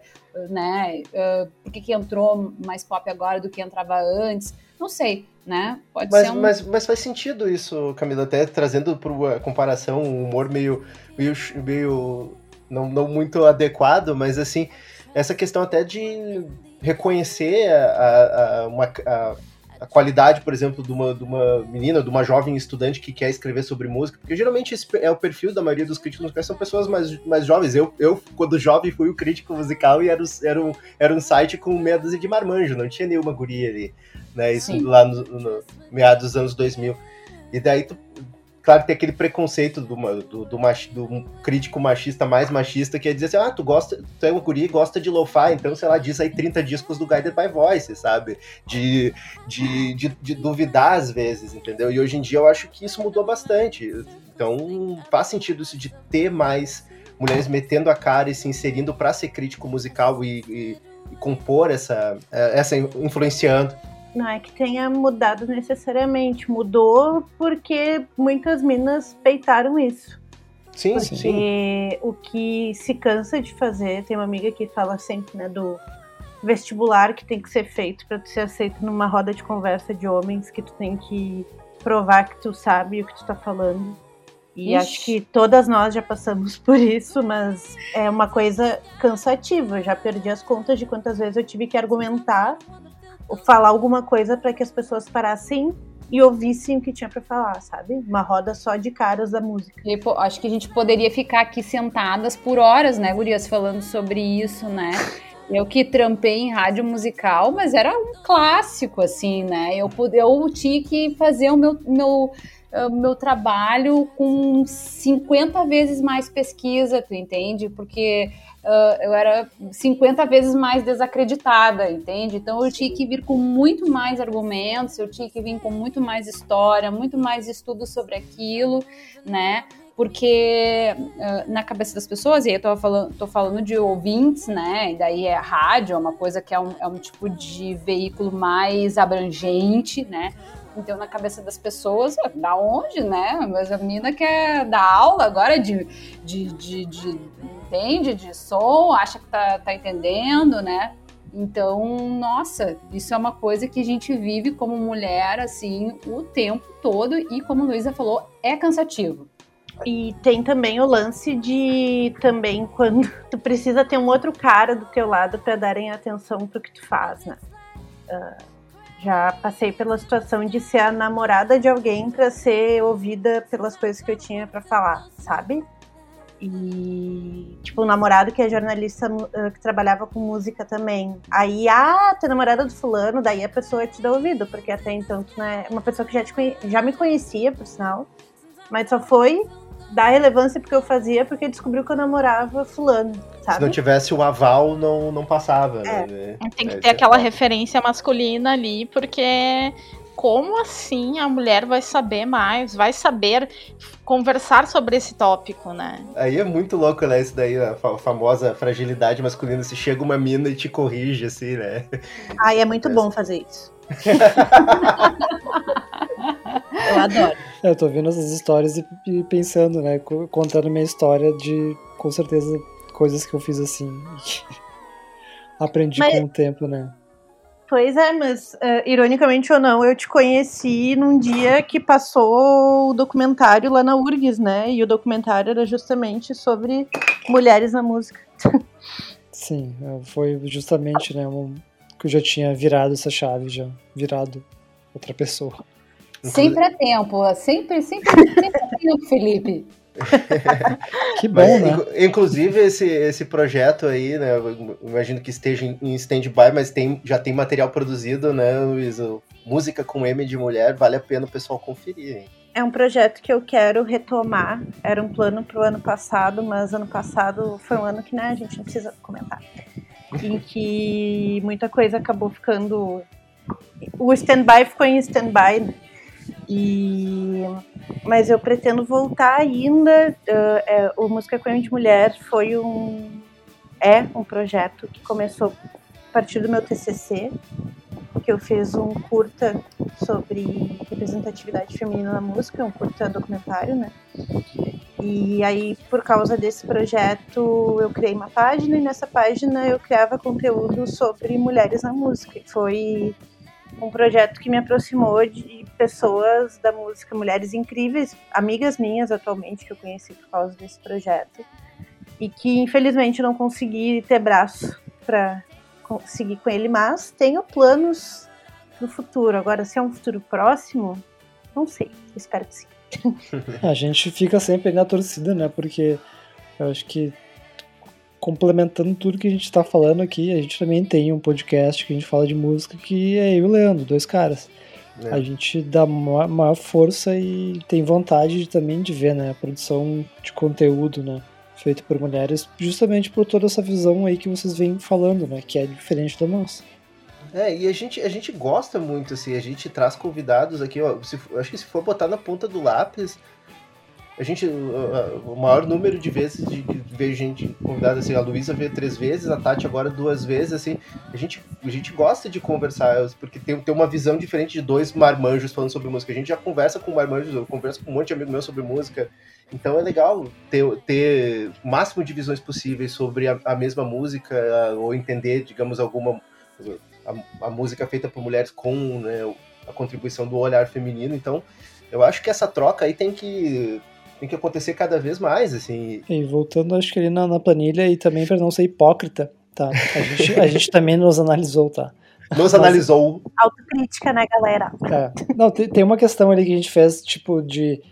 Uh, das publicações americanas, que elas são. A média de artistas homens é muito maior uh, nos Estados Unidos e, na, e da, da crítica, né, e mídia uh, britânica é muito mais equilibrada, tá?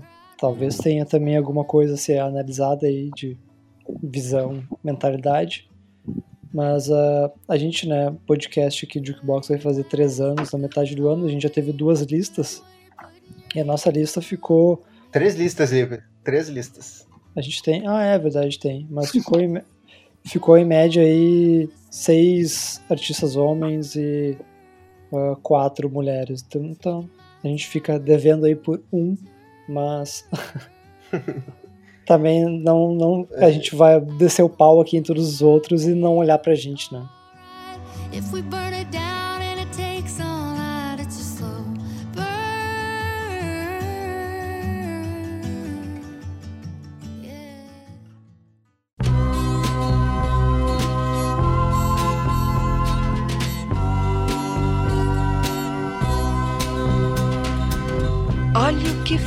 Meu se apaixonar. Ok, como não poderia deixar de ser, né? A gente. É o que a gente faz de melhor aqui nesses mais de dois anos de Jukebox. A gente também pediu, né, pra Camila, pra Tati e pra Luísa separarem cada uma dois álbuns uh, que né, o pessoal aí né, que sejam especiais, obviamente, para elas, mas que, né, uma dica assim pro pessoal curtir uh, né, rock alternativo ou pop produzido, ou lá, qualquer estilo que seja produzido por mulheres aí, e cada uma com duas indicações aí, quiser comentar brevemente por que, que esse álbum é especial, por que, que o pessoal merece uh, dar uma conferida. Luísa, sua vez. Uh, eu trouxe dois discos, trouxe o Build Up da Rita Lee, e eu o primeiro, né? Eu trouxe esse porque esse disco é de 1970 e na época a Rita Lee ela ainda estava nos Mutantes, né? O último disco que ela participou foi o Baurelis, que é de 72. E para mim tem um valor muito grande ver esse lançamento dela, que foi muito bem sucedido na época, porque ao meu ver assim ela foi muito injustiçada nos Mutantes, né? Ah, o fato dela ter sido expulsa da banda por julgarem que ela não tinha, não estava acompanhando o ritmo dos outros músicos, né? Porque a galera tava naquela época todos estavam usando muito ácido e aí o Arnaldo entrou muito nas piras de estudar cada vez mais e mais e se aperfeiçoar mais. E ele, marido dela, falou para ela isso, dela não tá acompanhando, né? E aí ela saiu dos Mutantes tem duas versões aí que diz, uma dizem que ela saiu e outras dizem que ela foi expulsa. Eu acredito na, na segunda versão, porque, enfim. E, consequentemente, o casamento também terminou ali, né? E depois disso, ela teve uma carreira musical muito mais bem sucedida do que de qualquer um dos outros que, que tava ali, né? Bem tem, tipo, tem o Liminha, que é um produtor incrível, mas assim, questão de imagem, de estar tá, assim na mídia e em tudo, ela com certeza foi muito além dos mutantes e muito tipo se tornou algo maior no Brasil, né? Nossa, com certeza. E é um disco que eu acho maravilhoso, recomendo fortemente, assim. Tem uma estética muito massa. A capa para mim é muito icônica também, ela com aquele aquele aquela maquiagem inspirada na Twig, com uma franja. E o segundo álbum que eu trouxe, uh, obviamente, Fiona Apple. Trouxe o, o And the Pound, que é o meu disco favorito dela, meio difícil, me sinto traindo os outros falando isso, né? Mas a Fiona agora, no passado, lançou um disco depois de oito anos e automaticamente uh, foi pro topo assim das listas e foi muito bem comentado, com razão, que é um puta de um disco. Mas eu trouxe esse por um valor mais sentimental, porque eu acho um disco muito bem produzido, né? Ela, é, ela com o John Bryan, que trabalhou com eu ela. amo também. ele também, gosto muito ah, Um dos meus Nossa. produtores favoritos. Nossa, até me permitem, me permitam abrir um parênteses, eu me lembrei agora de outra artista dos anos 90 que eu, assim, ó, caí de amores. Amy Man.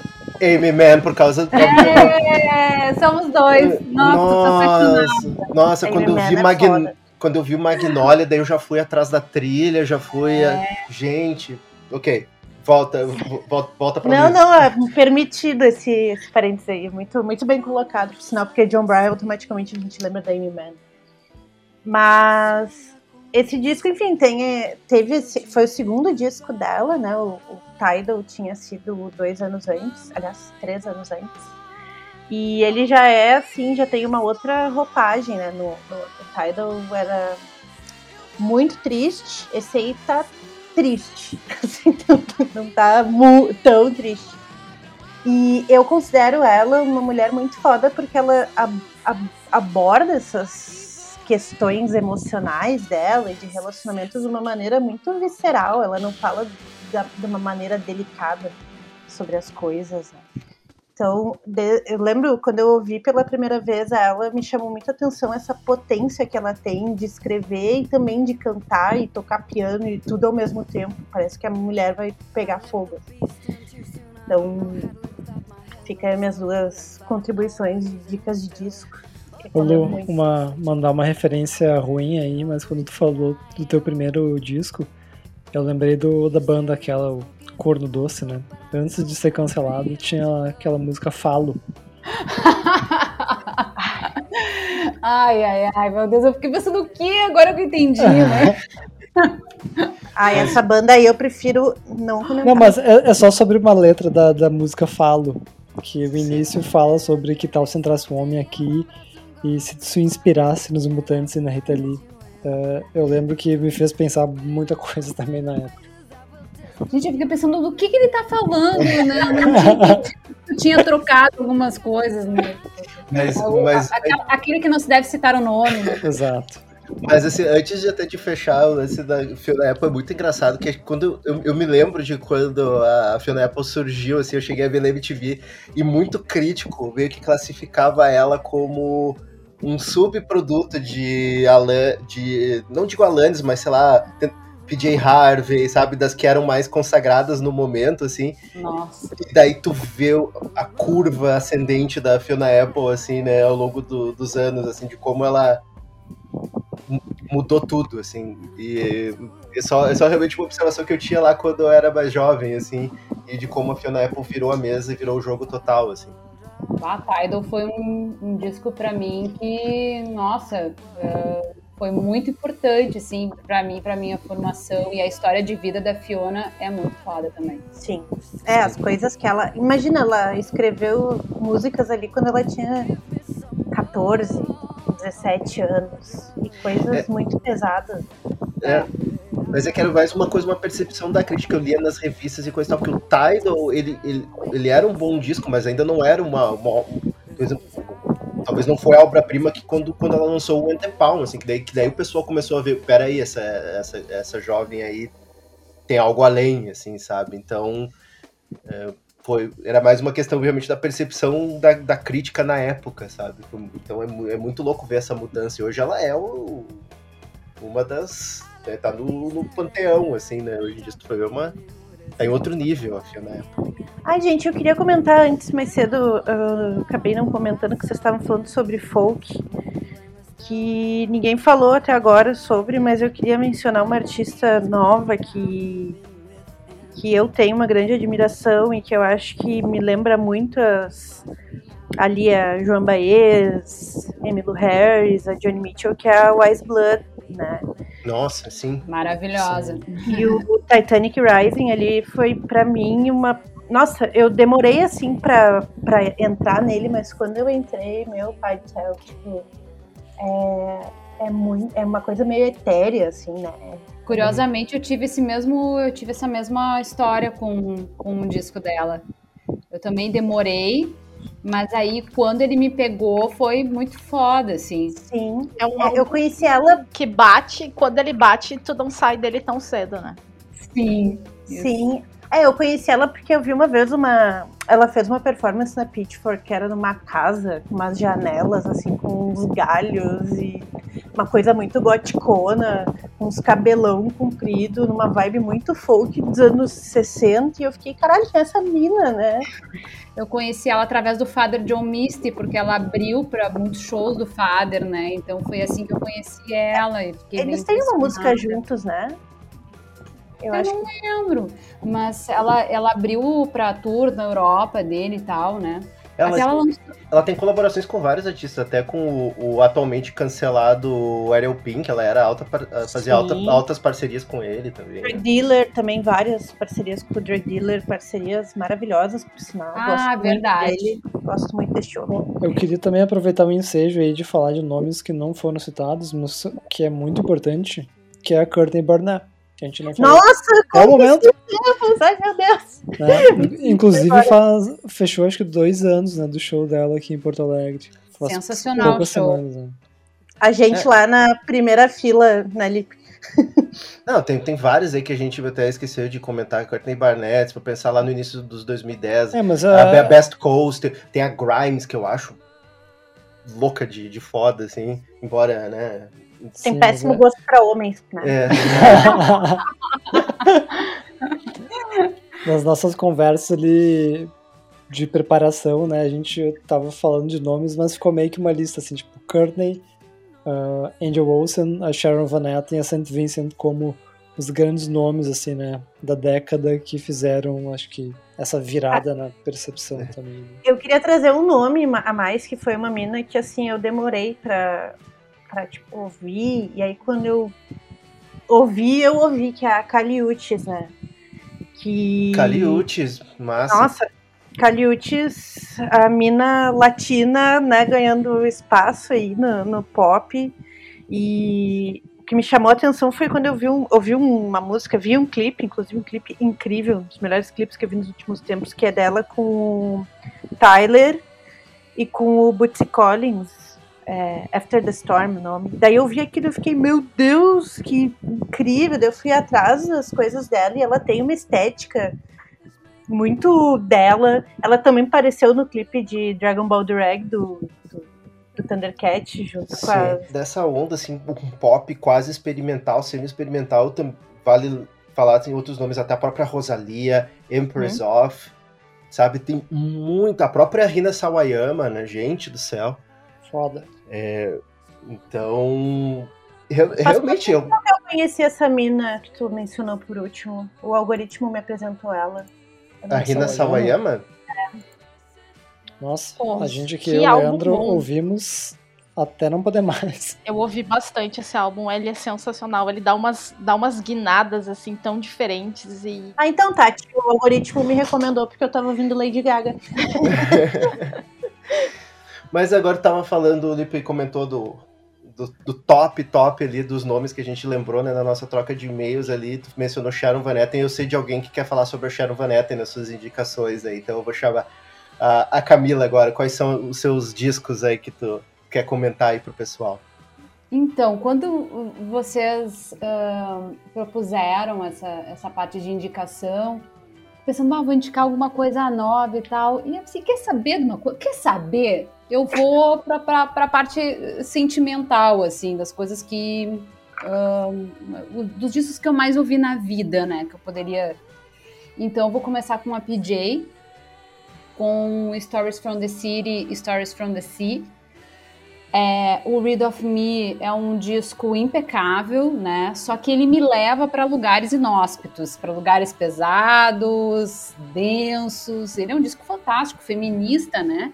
Uh, mas um, ele, ele me leva para alguns territórios assim que às vezes não são tão bons, né? E já o Stories são assim, uh, o Stories é um disco assim tem temas que me deixam num ambiente mais confortável, né? Ele é um disco muito mais amoroso, né? E com tudo aquilo que a PJ tem, né? Que, que é todo o seu talento e também essa, essa coisa forte de ser essa mulher que também é sedutora, né? Ela é muito sedutora, né? Tem, tem clipes do, desse disco do Stories que são fantásticos. This is né? love, gente. Gente do céu, né? Gente do céu, com aquela roupa branca, o que, que é aquilo, né? Então, hum, então acho que tem. E talvez isso seja é, o que mais me, me fascina assim nela, né? O que ela. Essas, essas, essas impressões que ela me, me desperta, né? Dessa mulher que é muito forte, dessa mulher que é muito. Hum, Uh, e, é, e, sedutora, né? Sim. Então. Cave teve muita sorte, né? é, não foi à toa que ele tomou o pé e ficou, né? E, aí fez um dos discos que são os meus favoritos dele, né? Fossa então, completa. Não deve ter sido fácil, né? Diz que a história foi bem pesada, né? Diz que ela ligou e disse que ele tava com uma agulha, ele tava, né, de heroína, e esse já tá ali, atendeu o telefone, e disse, então tá, é isso, meu querido, não, não, não dá mais, tá, tô terminando. Ele ficou tão apavorado, ele ficou assim, caiu a agulha da mão, entendeu? Tipo assim, o cara ficou, né, e aí o cara fez o The Boatman lá, mas... Mas é muito engraçado, né, tu vê a, a PJ... Do, do, quando ela apareceu com esse disco, assim, ela toda batom ultra vermelho, parecia uma mulher uhum. mega resolvida, Bolsinha. poderosa, assim. Foi, foi... Bolsinha andando por Nova York, entendeu? Tipo hum. assim. Todo mundo falou do PJ aqui, né? Ela foi todo importante para todo mundo. Esse álbum tá é maravilhoso. Ele tá fazendo 20 anos esse ano. Sim. ele é perfeito. Eu colocaria ele na minha lista também, mas eu vou colocar outros. é, até tem, lançaram demos, né, no, uh, no final do, do, do, mês e tal. E também é um disco que tem a participação do Tom York, né? Sim.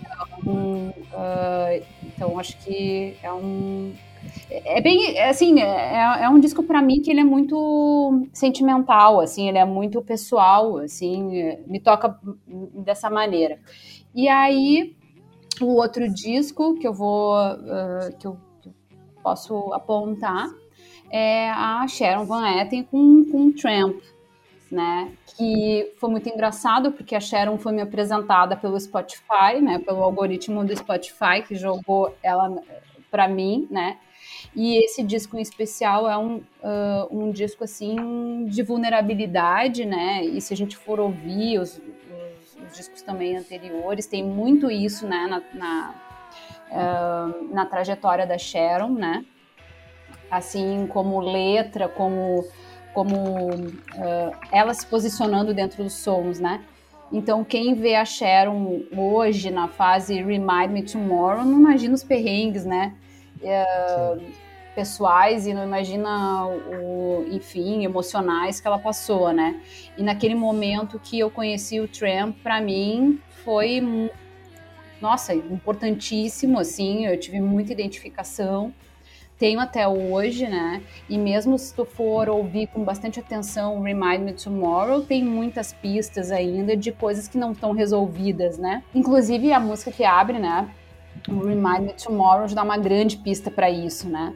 Mas, um, enfim, eu acho que uh, uh, a Sharon é uma coisa tão incrível isso, né? Porque uh, se tu for ver, tem muito do que de várias coisas que a gente falou aqui estão presentes também, mesmo a Sharon sendo, uh, principalmente no seu início, bastante folk, assim, né? Bastante calcada no violãozinho, né? Mas um, tem, tem muitos ecos de outras uh, artistas indies que foram importantes na minha formação. Tem, né? Eu, eu consigo enxergar isso, assim, né? O, o Tramp até... Eu, eu, eu acho que eu também é o meu disco preferido dela da Sharon Van Etten. E ela acabou, ela estourou no disco uh, que veio depois desse, né? Que foi o Are We There, né? É. E, e, o Are We There era bem mais no folk, aquela coisa quase remetendo a, a, a um country, uma coisa meio, né? Ameri é, americana. E o tinha Trump... uns elementos eletrônicos, né? Isso que eu ia dizer, já tinha, já tinha umas pitadinhas de eletrônico porque, tipo, Taking Chances, uh, Our Love, já Sim. davam uma pista que ela, tava, que ela tava meio que nesse terreno, assim. Sim, mas o Trump tem ainda uma presença muito forte, assim, da, do, do indie rock, assim, tem umas faixas, umas faixas tipo uh, a, de abertura, que eu acho fantástica, Warsaw, Serpents, que, nossa, quando, uhum. quando, eu, quando eu fui no show dela em São Paulo, quando tocou essa, o lugar veio abaixo, assim, sabe? E, e então... Lágrimas? Não, de galera, de galera pular e cantar, tipo, num show que a maioria das músicas eram pra tu. Porque quando ela tocou a, a, o hit do Are We There, aquela Your Love is Killing Me, eu, eu morri de, de desidratação, sabe? Então. É, mas, mas é bem é bem isso, assim, é legal ver como ela foi lapidando, evoluindo o som, assim. O Trump eu acho que é uma, uma das é um dos melhores momentos dela, assim. Eu é, eu muito. gosto bastante. Eu acho que ainda é o meu favorito. Eu até. Um, engraçado que não é o que eu tenho em, vinil, assim, eu tenho o, Arby There, mas é, o, o Tramp é o meu favorito. Muito...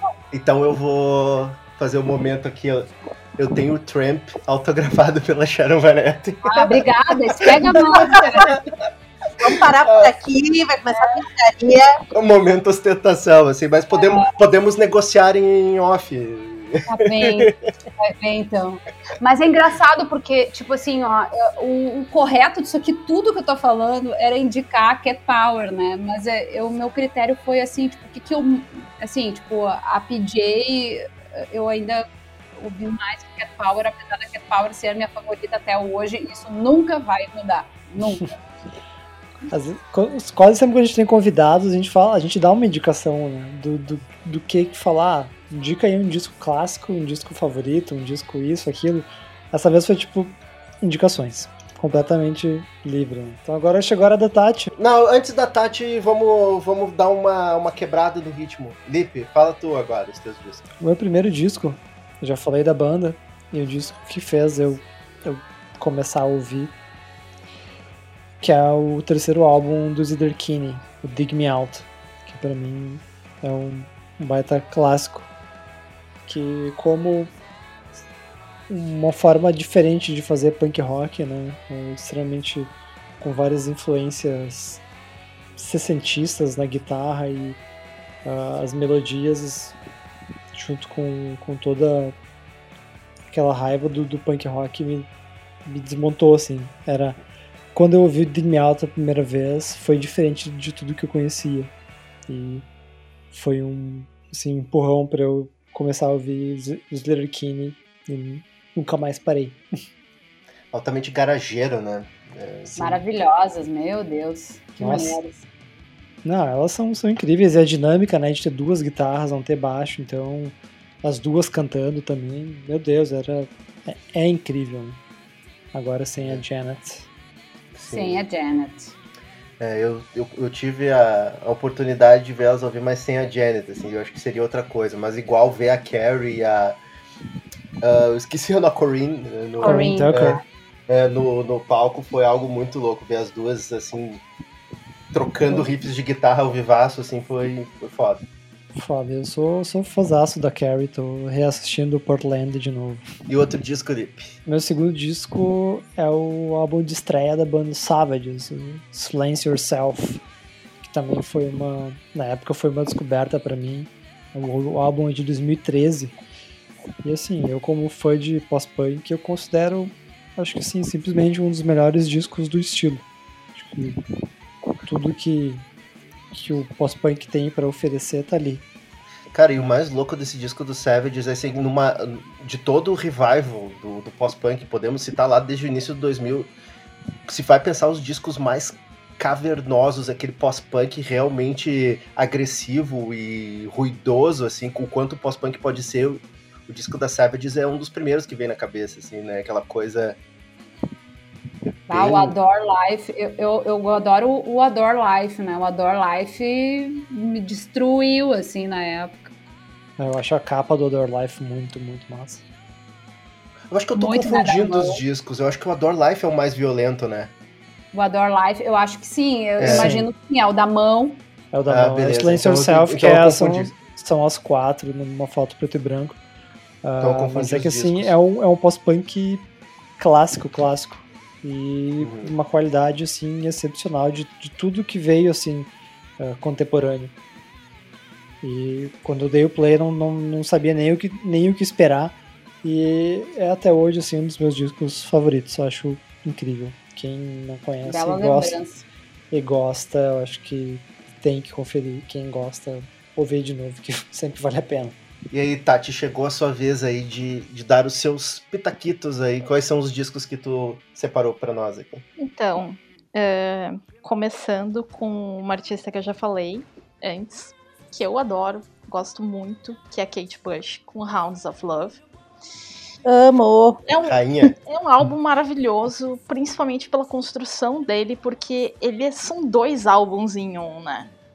Ele tem toda aquela. O início dele, que até a faixa 5 é super pop ali, de Running Up the Hill até Cloud Busting. Ele vai num, num ritmo super palatável, por assim dizer, até quando começa a partir da sexta música ali, que é a Dream of, Dream of Ship, que ele já começa uma coisa mais diferenciada, ele vai em outro ritmo, uma coisa. vai ter umas. Uh, um pouco mais orquestral, vai ter um coral.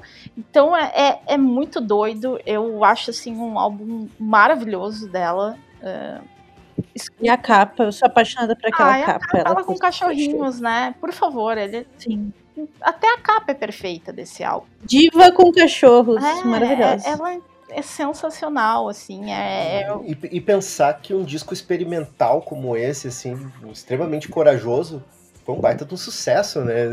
Na época, né? Foi, muito, é, foi muito louco. Pensar que ela fez isso em 85 tava ali até hoje, entra nas listas de melhores de, da década, né, da década de 80. Ele é, é, é, muito diferente pensar que, bom, é toda, ela tem toda uma, uma vibe muito mais artística ali, uma, um art pop com progressivo, ela mistura vários, né, de gêneros. E então, nossa, é, é, eu acho ela muito assim, uma estética maravilhosa, assim. É um álbum que eu escuto muito é, há muitos anos já, assim, e, e se eu puder recomendar, por favor, dê uma chance esse álbum, ele é perfeito. Apenas uma trivia aqui que eu fui olhar rapidão. Esse disco da Kate Bush foi indicado ao Brit Awards, né, de 86 e perdeu para o álbum de Phil Collins. Ah. No, Jack, no Jacket Required. Olha, e concorria olha com... O desaforo, com, sabe? E com... falar sobre Phil Collins. E concorria com grandes álbuns como Brothers in Arms, do Dire Ah. Straits. Isso, Boa! Horrível, uma das piores bandas, Dire Straits. Mas tinha, mas tinha Não, disco sabe? bom, mas tinha disco bom também ali, que é o Songs from the Big Chair do Tears for Fears, das Tears for. Fears. Ai, foda. eu gosto bastante desse álbum. E da Kate Bush eu acho interessante que parece que de tempos em tempos ah, ela é redescoberta, né? As gerações mais novas Ela é- descobrem. Ela é muito né? influente, né? Ela é vista como influência, assim, de tanta coisa, cara. de- Do, do, da- do new, new Age até, sei lá, né? Um Ela consegue shoegaze. Nome mesmo, né? né? Entre os, esses, todas essas nichos musicais. É um disco que é atemporal, esse da, da Kate Bush, assim. né? Por mais que seja dos anos 80, ele tem ideias que repercutem até hoje, assim. É uma, é uma bela, bela colocação essa daí da Tati. Com a galera do prog curte ela porque o Gilmore foi uma pessoa que ajudou muito ela no início da carreira. É verdade. Aí os fãs de Pink Floyd provavelmente devem ter dado moral pra ela por causa do Gilmore. Sim. E eu tenho um outro disco muito bom aí nas, nas tuas indicações, Tati. Então, eu até pensei agora, cogitei em mudar a minha indicação, mas eu vou, vou manter, que é o. só, pra, só porque o Leandro já falou, eu vou manter, tá? Não, mas se quiser, então depois tu fala do outro que tu queria colocar. Vamos. vamos Abrir mais Vai- um espaço. é, abrir mais um espaço. Olha aí! Então, ah, eu vou indicar o Miss Universe, é um da Nilüfer Yenia. É um nome complicado, pois turco, né? Ah, de origem turca, apesar dela ser londrina. Que é um álbum de 2019 e é excelente. Ela é uma das, das, assim, das descobertas mais recentes, assim, de que se lançaram na música. Esse é o, o primeiro álbum dela, né? Ela só tinha EPs antes. E ele é fantástico. Ele tem um, os- um, um mix ali de uma coisa um pouco mais jazz, uma coisa mais indie. Ela dá uma transitada também entre os estilos. E, nossa, eu, assim, na voz dela, eu viajo demais, assim, na voz dela. Tem épocas que eu entro na pira de ouvir todo dia, pelo menos duas vezes esse álbum, assim. Esse é o meu nível de obsessão. É, eu acho nossa, é, é muito bom, é muito bom. Eu não sei. É muito difícil de descrever até, né, esse disco, É bem né? difícil. É bom demais esse álbum. Dá pra, dá pra resumir, né? Em bom demais. Exato, bom de com os maisinhos, muitos maisinhos, assim. A gente colocou na nossa lista de melhores de 2019, né? Ele acho que foi tipo terceiro ou quarto lugar, mas eu lembro que na minha lista era o. prim- Era, era o prim- foi, acho que foi o segundo colocado, só perdeu pro do. Fontaines. Mas, realmente, Ele esse é, disco é aí muito dá. bom, assim. É uma grande descoberta. Que foi. Acho que foi indicação tua, inclusive, Leandro. Ah, obrigado. Não, tudo- Não, mas realmente foi um disco muito bom. E, né, quanto mais pessoas aí prestigiarem essa menina, eu acho que vai ser Ah, o eu, disco eu novo passei, dela. eu já, inclusive, eu indiquei pra muitas pessoas, eu fui passando a palavra dela, porque, ai, gente, todo mundo tem que ouvir, pelo menos uma vez, dá uma chance também. E a outra da que eu tava falando de Saint Vincent, aí prestem atenção nessa guitarra, no trabalho de guitarra dessa, dessa jovem aí. É, É, algo também. Fora Nossa, da curva. ela, nossa, destrói também. Ela, ela, leva, ela leva músicas inteiras só na guitarra e no vocal, né? Uhum. Muito louco. Mas então tá, né? Um terceiro disco aí. Tá aberto. É, Eu tô aberta, Ela- então, pro terceiro disco, que eu ia incluir. quebra de protocolo. Ai, olha isso, hein?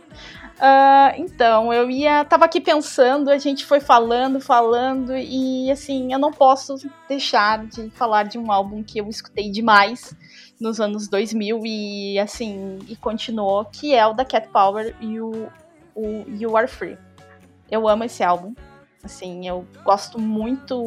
Acho que foi ali que. Foi minha porta de entrada pra, pra Cat Power, pro mundo da Shan.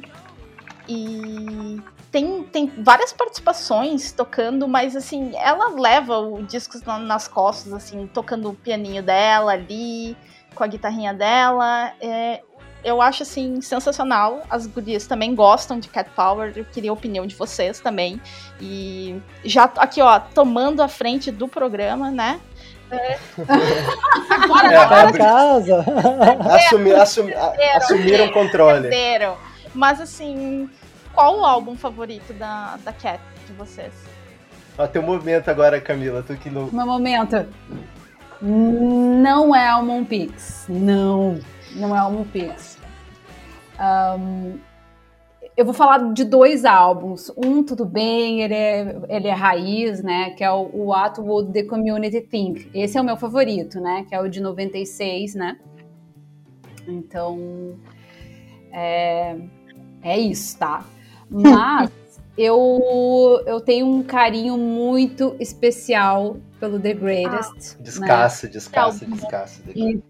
Então, assim, esse disco assim foi um disco que eu ouvi de trás para frente, de frente para trás, do meio para frente, mas não tem que dizer, não tenho que dizer, né? Então, é um disco que eu tenho assim um carinho enorme. Ah, eu também amo o Sam, tá? É isso aí. Eu, eu gosto também, do Sam. Eu também. Nossa, eu, eu amo o Sam. Me também. Me não, passei, me passei. É... Ah, eu já falei Mas eu, eu, fiquei imaginando, eu fiquei imaginando a Camila assim, só se tremer, eu quero falar, eu quero falar de Cat Power. Mas é isso. Luísa, quer falar da, da, da, nossa amiga Chan Marshall também, alguma coisa? Não, sei dizer, o meu, o meu favorito é o The Greatest, porque eu sou uma sofrenilda, né? Muito já chorei ouvindo este disco muito me acompanhou na minha adolescência. Vi ela em 2010, assim, foi um momento muito mágico da vida ver essa mulher ao vivo. Mas foi na época da turnê do Jukebox, né, que é outro álbum que eu gosto muito, muito, assim, as versões que tem nesse disco, assim, versões, versões até de próprias músicas, de músicas dela, né. Tem uma versão de Metal Heart no Jukebox que eu gosto bastante. E covers de Billie Holiday, de Johnny Mitchell, enfim, acho é maravilhoso. covers que é para as músicas tristes que ela deixou mais triste nesse álbum. Exatamente. ela, ela, conseguiu deixar Blue da Johnny Mitchell mais triste do que já era. Ela conseguiu deixar New York, New York triste, né? Sim. eu acho sensacional. Conseguiu basicamente o impossível.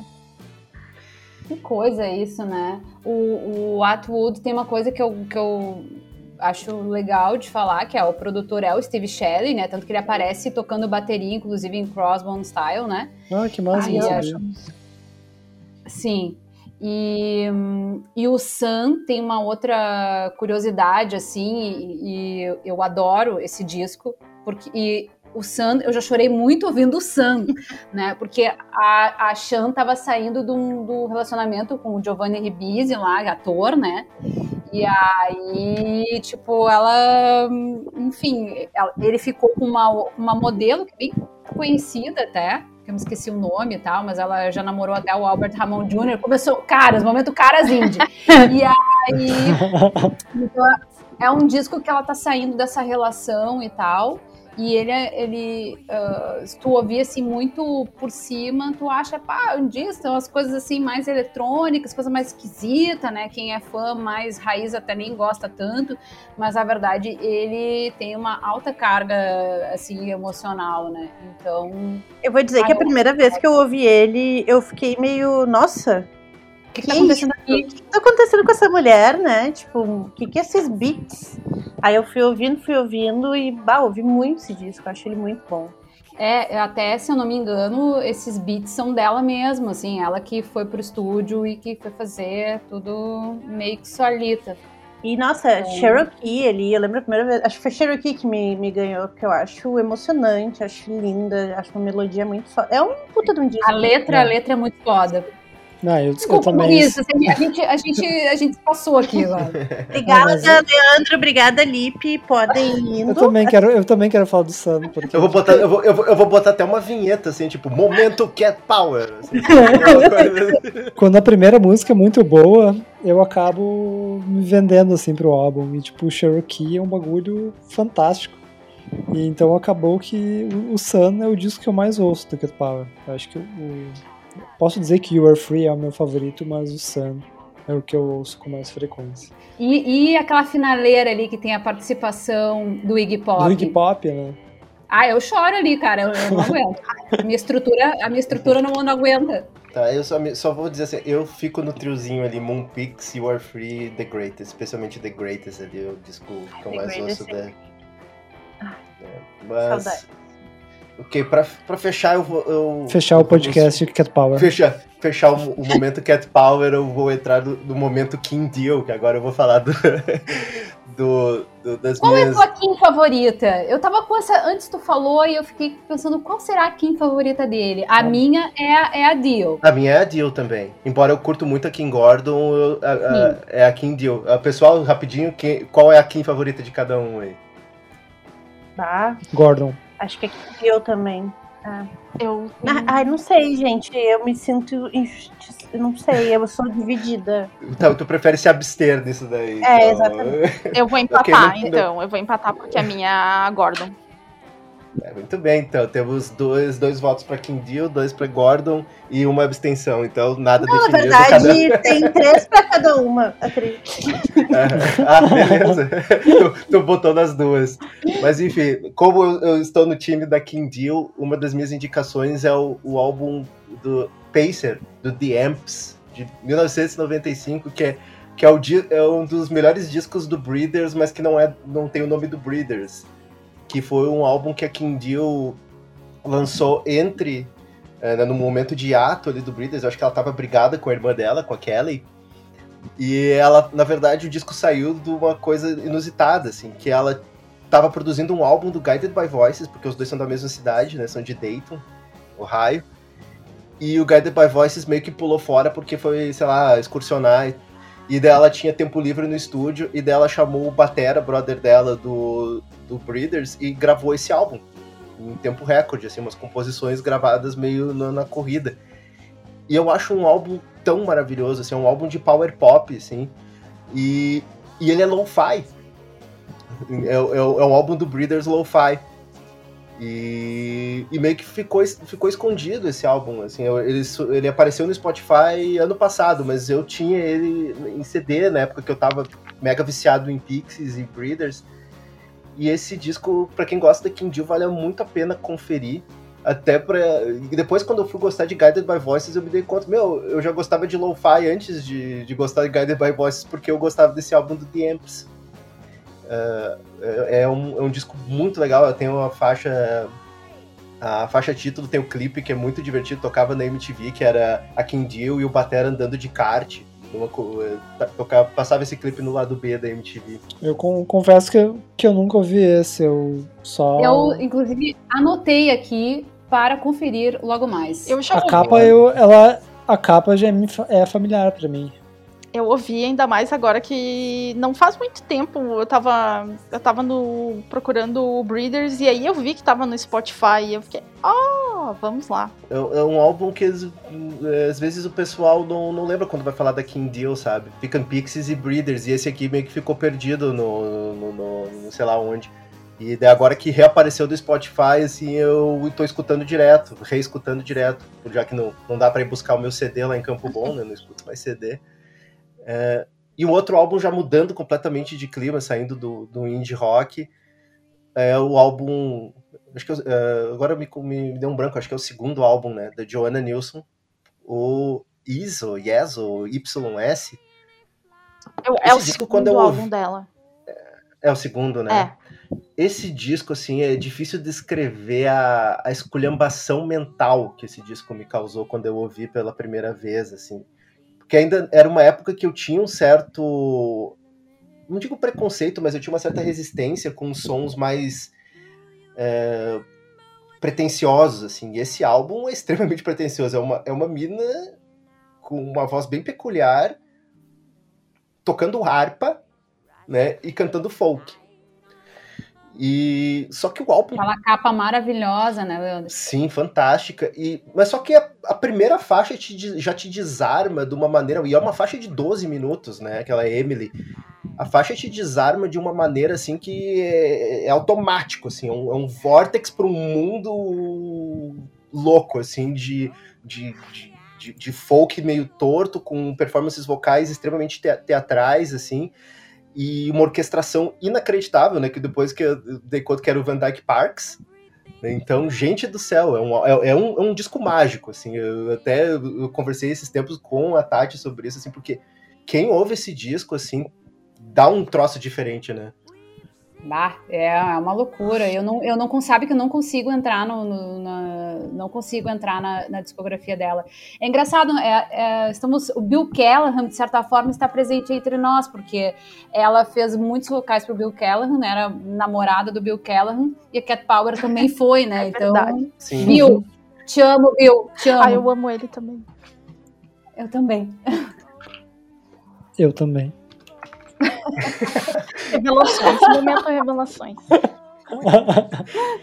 Eu vou dizer assim que eu, eu, eu, deve- eu, eu não ouvi tanto o Bill Callahan ou o Smog quanto eu deveria, então fico devendo nessa. É, assim. eu também não ouvi tanto pra dizer que amo ele. Acho ele muito bom, mas não sou devota. Eu, eu, eu gosto muito, muito mesmo. Tanto da fase Smog quanto a fase eh, solo dele.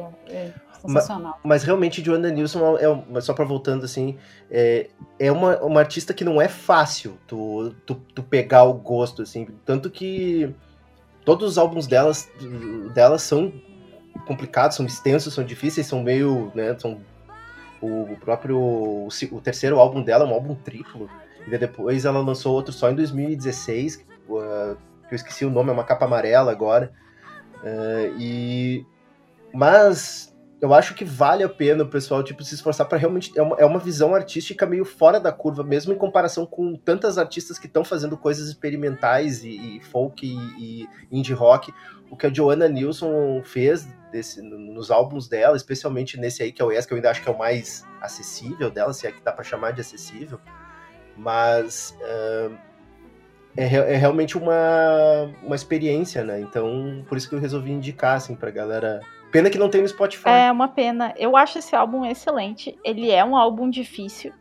Eu acho que todos os álbuns dela. ah, eu, é aquela coisa de tem- tu tem que dar uma esforçada mesmo. Tu não, acho que tu não vai pegar o gosto na primeira, nem na segunda, nem na terceira.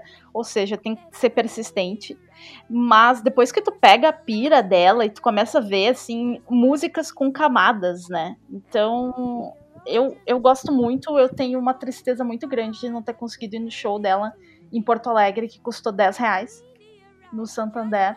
Então, eternamente, essa, essa mágoa, acho que foi em 2000, 2007, é, e Ah, eu perdi a Soco em 2008, também tenho essa mesma dor. qual que tu perdeu?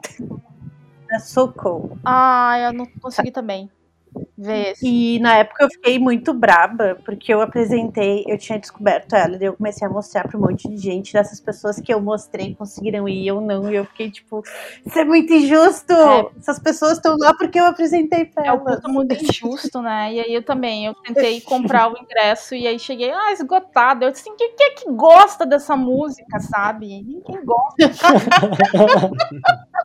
Totalmente revoltante. Mas, ai, eu acho, eu acho excelente. Inclusive, eu vou ter que ouvir no YouTube, triste, mas preciso. É, e só um, uma triviazinha, um álbum tão rico, tão delicado, tão bonito como esse da Joanna Nilsson, mas né, poderoso, assim. ah, tem as orquestrações do Van Dyke Parks, mixado pelo Jim O'Rourke e produzido pelo Steve Albini. Ssó isso. Gente, produção de. Steve Albini, é, que loucura. É, então, né, não é, não é pouco bolinho. O nosso bloco de indicações costuma ser um bloco curtinho, né? Onde a gente dá umas dicas aí, mas hoje valeu a pena. Foi muito. Tem sumo, né? Tenho o que falar, podia ficar duas horas aqui. E olha que foram só 10 discos, imagina se a gente pedisse para 10 discos, dois discos pra cada um. Imagina, faz aí três discos, cinco discos. Vamos fazer uma próxima edição só de indicações. É, boa.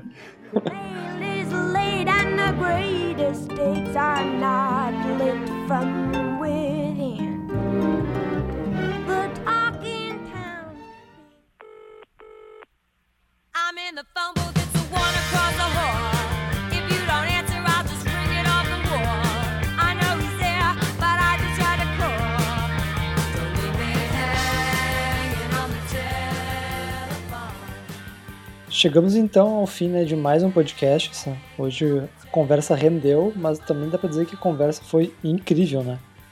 A gente agradece para todo mundo que, que nos ouviu, que chegou até aqui.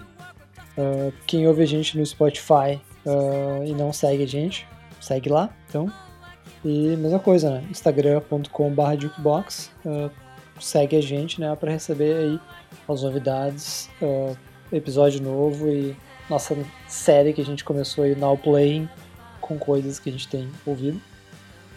E, claro, o principal aqui, né, agradecimento para nossas convidadas. Isso aí. É, vamos, né, considerações finais e agradecimentos aí, né, para cada uma delas, até se uh, quiserem comentar aí, né, algum, algum trampo onde podem seguir vocês, trocar uma ideia. Uh, pode começar, vamos, vamos chamar primeiro a Camila aí, que muito obrigado aí pela, pela participação, hein? Se quiser as considerações finais, o microfone está aberto para ti. Tá legal, quero agradecer também, né, a oportunidade de conversar com vocês e bater esse papo, falar de música é sempre muito bom. Né? Atualmente o meu trabalho não é mais com, com música, então é sempre uma oportunidade assim muito massa para mim. É, mas eu continuo, obviamente, ouvindo muito música, isso nunca vai mudar, e também uh, pessoas olharem as minhas redes vão ver que eu estou sempre falando de música, falando do que, que eu tô gostando de ouvir, indicando alguma coisa, né? Então, lá no Twitter é CamilaKeu e no Instagram é Camila Underline Keu. Que bom que a gente pode falar sobre esse assunto, que bom que a gente está uh, observando essa, essa, um, essa chegada maior das mulheres também na música, né, no indie, no pop, enfim, mas uh, como a gente está uh, observando isso, assim, que as pessoas estão também se interessando mais, estão mais abertas, eu acho que isso é bem importante, acho que a gente ainda tem um super caminho para percorrer, né, uh, a gente comentou aqui, nós, nós, as gurias, né, sobre o quanto Uh, que a gente ainda precisa ficar provando que sabe ou que curte, né? Então, imagina então para quem uh, trabalha artisticamente, né, com música, né? Então, a gente tem ainda um caminho a, a, a percorrer, mas é sempre bom uh, já observar os passos que a gente já deu. Então, valeu por esse papo. Usando as palavras do Leandro, agradecer e realizar o sonho de gravar com mais uma referência aí da Unicinos FM e pessoal, sigam aí a Camila porque uh, referência aí, né, na, na, indicação de músicas sempre tem muita coisa legal. Mas isso aí, Camila, a gente é que agradece aí, obrigado por ter aceitado nosso convite. E, né, também agradecendo aí por né, a segunda participação aí no nosso podcast, Tati. E... Tati Marx. Valeu mais uma vez aí por estar conversando aqui com a gente. Ai, gente, obrigada por me convidar. Quando vocês quiserem gravar um podcast só falando de pop, só falando da, de coisas boas, assim, da tipo a Taylor Swift, uh, pode me chamar, sabe? Vamos, vamos botar aí a galera para perder esse preconceito. Tati, já tive uma ideia aqui, sabe? Tô adorando tipo, as indiretas. Que, que, que, que, nem, que nem teve aquele podcast que a Luísa participou em que ela desafiou o nosso ranço com música brasileira. Vamos fazer um desafiando o ranço do Lip com Taylor Swift. Olha aí, ó. Olha aí. Ah, eu, eu ouviria esse episódio.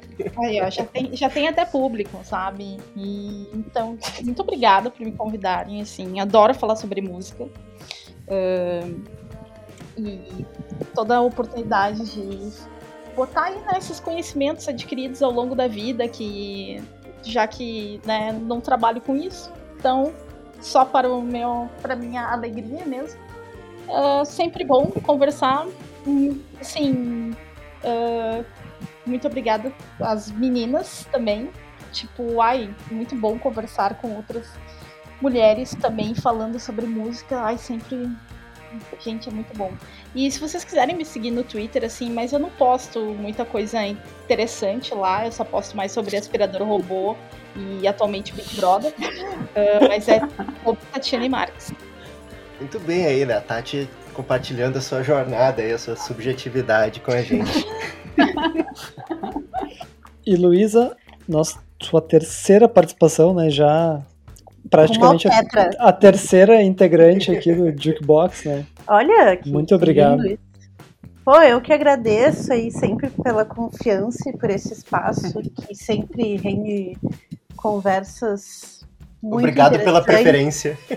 É, e sempre massa participar e trocar com vocês, sempre rende, sempre aprendo bastante também aqui. Hoje agradecer também às gurias pelas trocas. Foi muito massa ouvir vocês, né? Ah, também aprendi muito com vocês. E para quem quiser me seguir no Instagram é arroba luisapeds, Luisa com V. E no Twitter é artedegenerado. Twitter, atualmente, eu falo um pouco de música, mas eu também tô meio Tati, assim, falando de BBB, falando mal do governo, principalmente, mal do, pre- do prefeito de Porto Alegre. São pautas Mal importantes, né? É, e... Ah, e eu também queria aqui pedir também, se vocês quiserem, seguir arroba Cardamomo Música e também arroba ocorre.lab, que é o coletivo de produção que eu participo. É isso aí, fiz meu jabá, obrigada. É isso aí, depois ali a gente te manda o boleto. Mas beleza, brincadeiras à parte aí, sem palavras, eh, gurias, por aceitar o nosso convite aí e né, compor a mesa e conversando sobre esse assunto né, de extrema relevância aí, que eu acho que o pessoal que tá ouvindo, a gente ouviu a gente até agora e também com certeza curtiu e né, vai ter também algo a contribuir e, e- conversar. Então, esse é o nosso propósito aqui, é sempre trazer conversas que possam repercutir e render mais ainda além, além do que foi gravado. Meu agradecimento, parte 2. Então, só repetir, muito obrigado. né? Essa conversa foi incrível. Acho que. Acho não, tenho certeza que ela é extremamente importante. E é isso, né, gente? Um grande abraço e nos vemos no Jukebox número 29. Falou, pessoal. Falou, beijo. Tchau, tchau. gente. Tchau. Até uma próxima.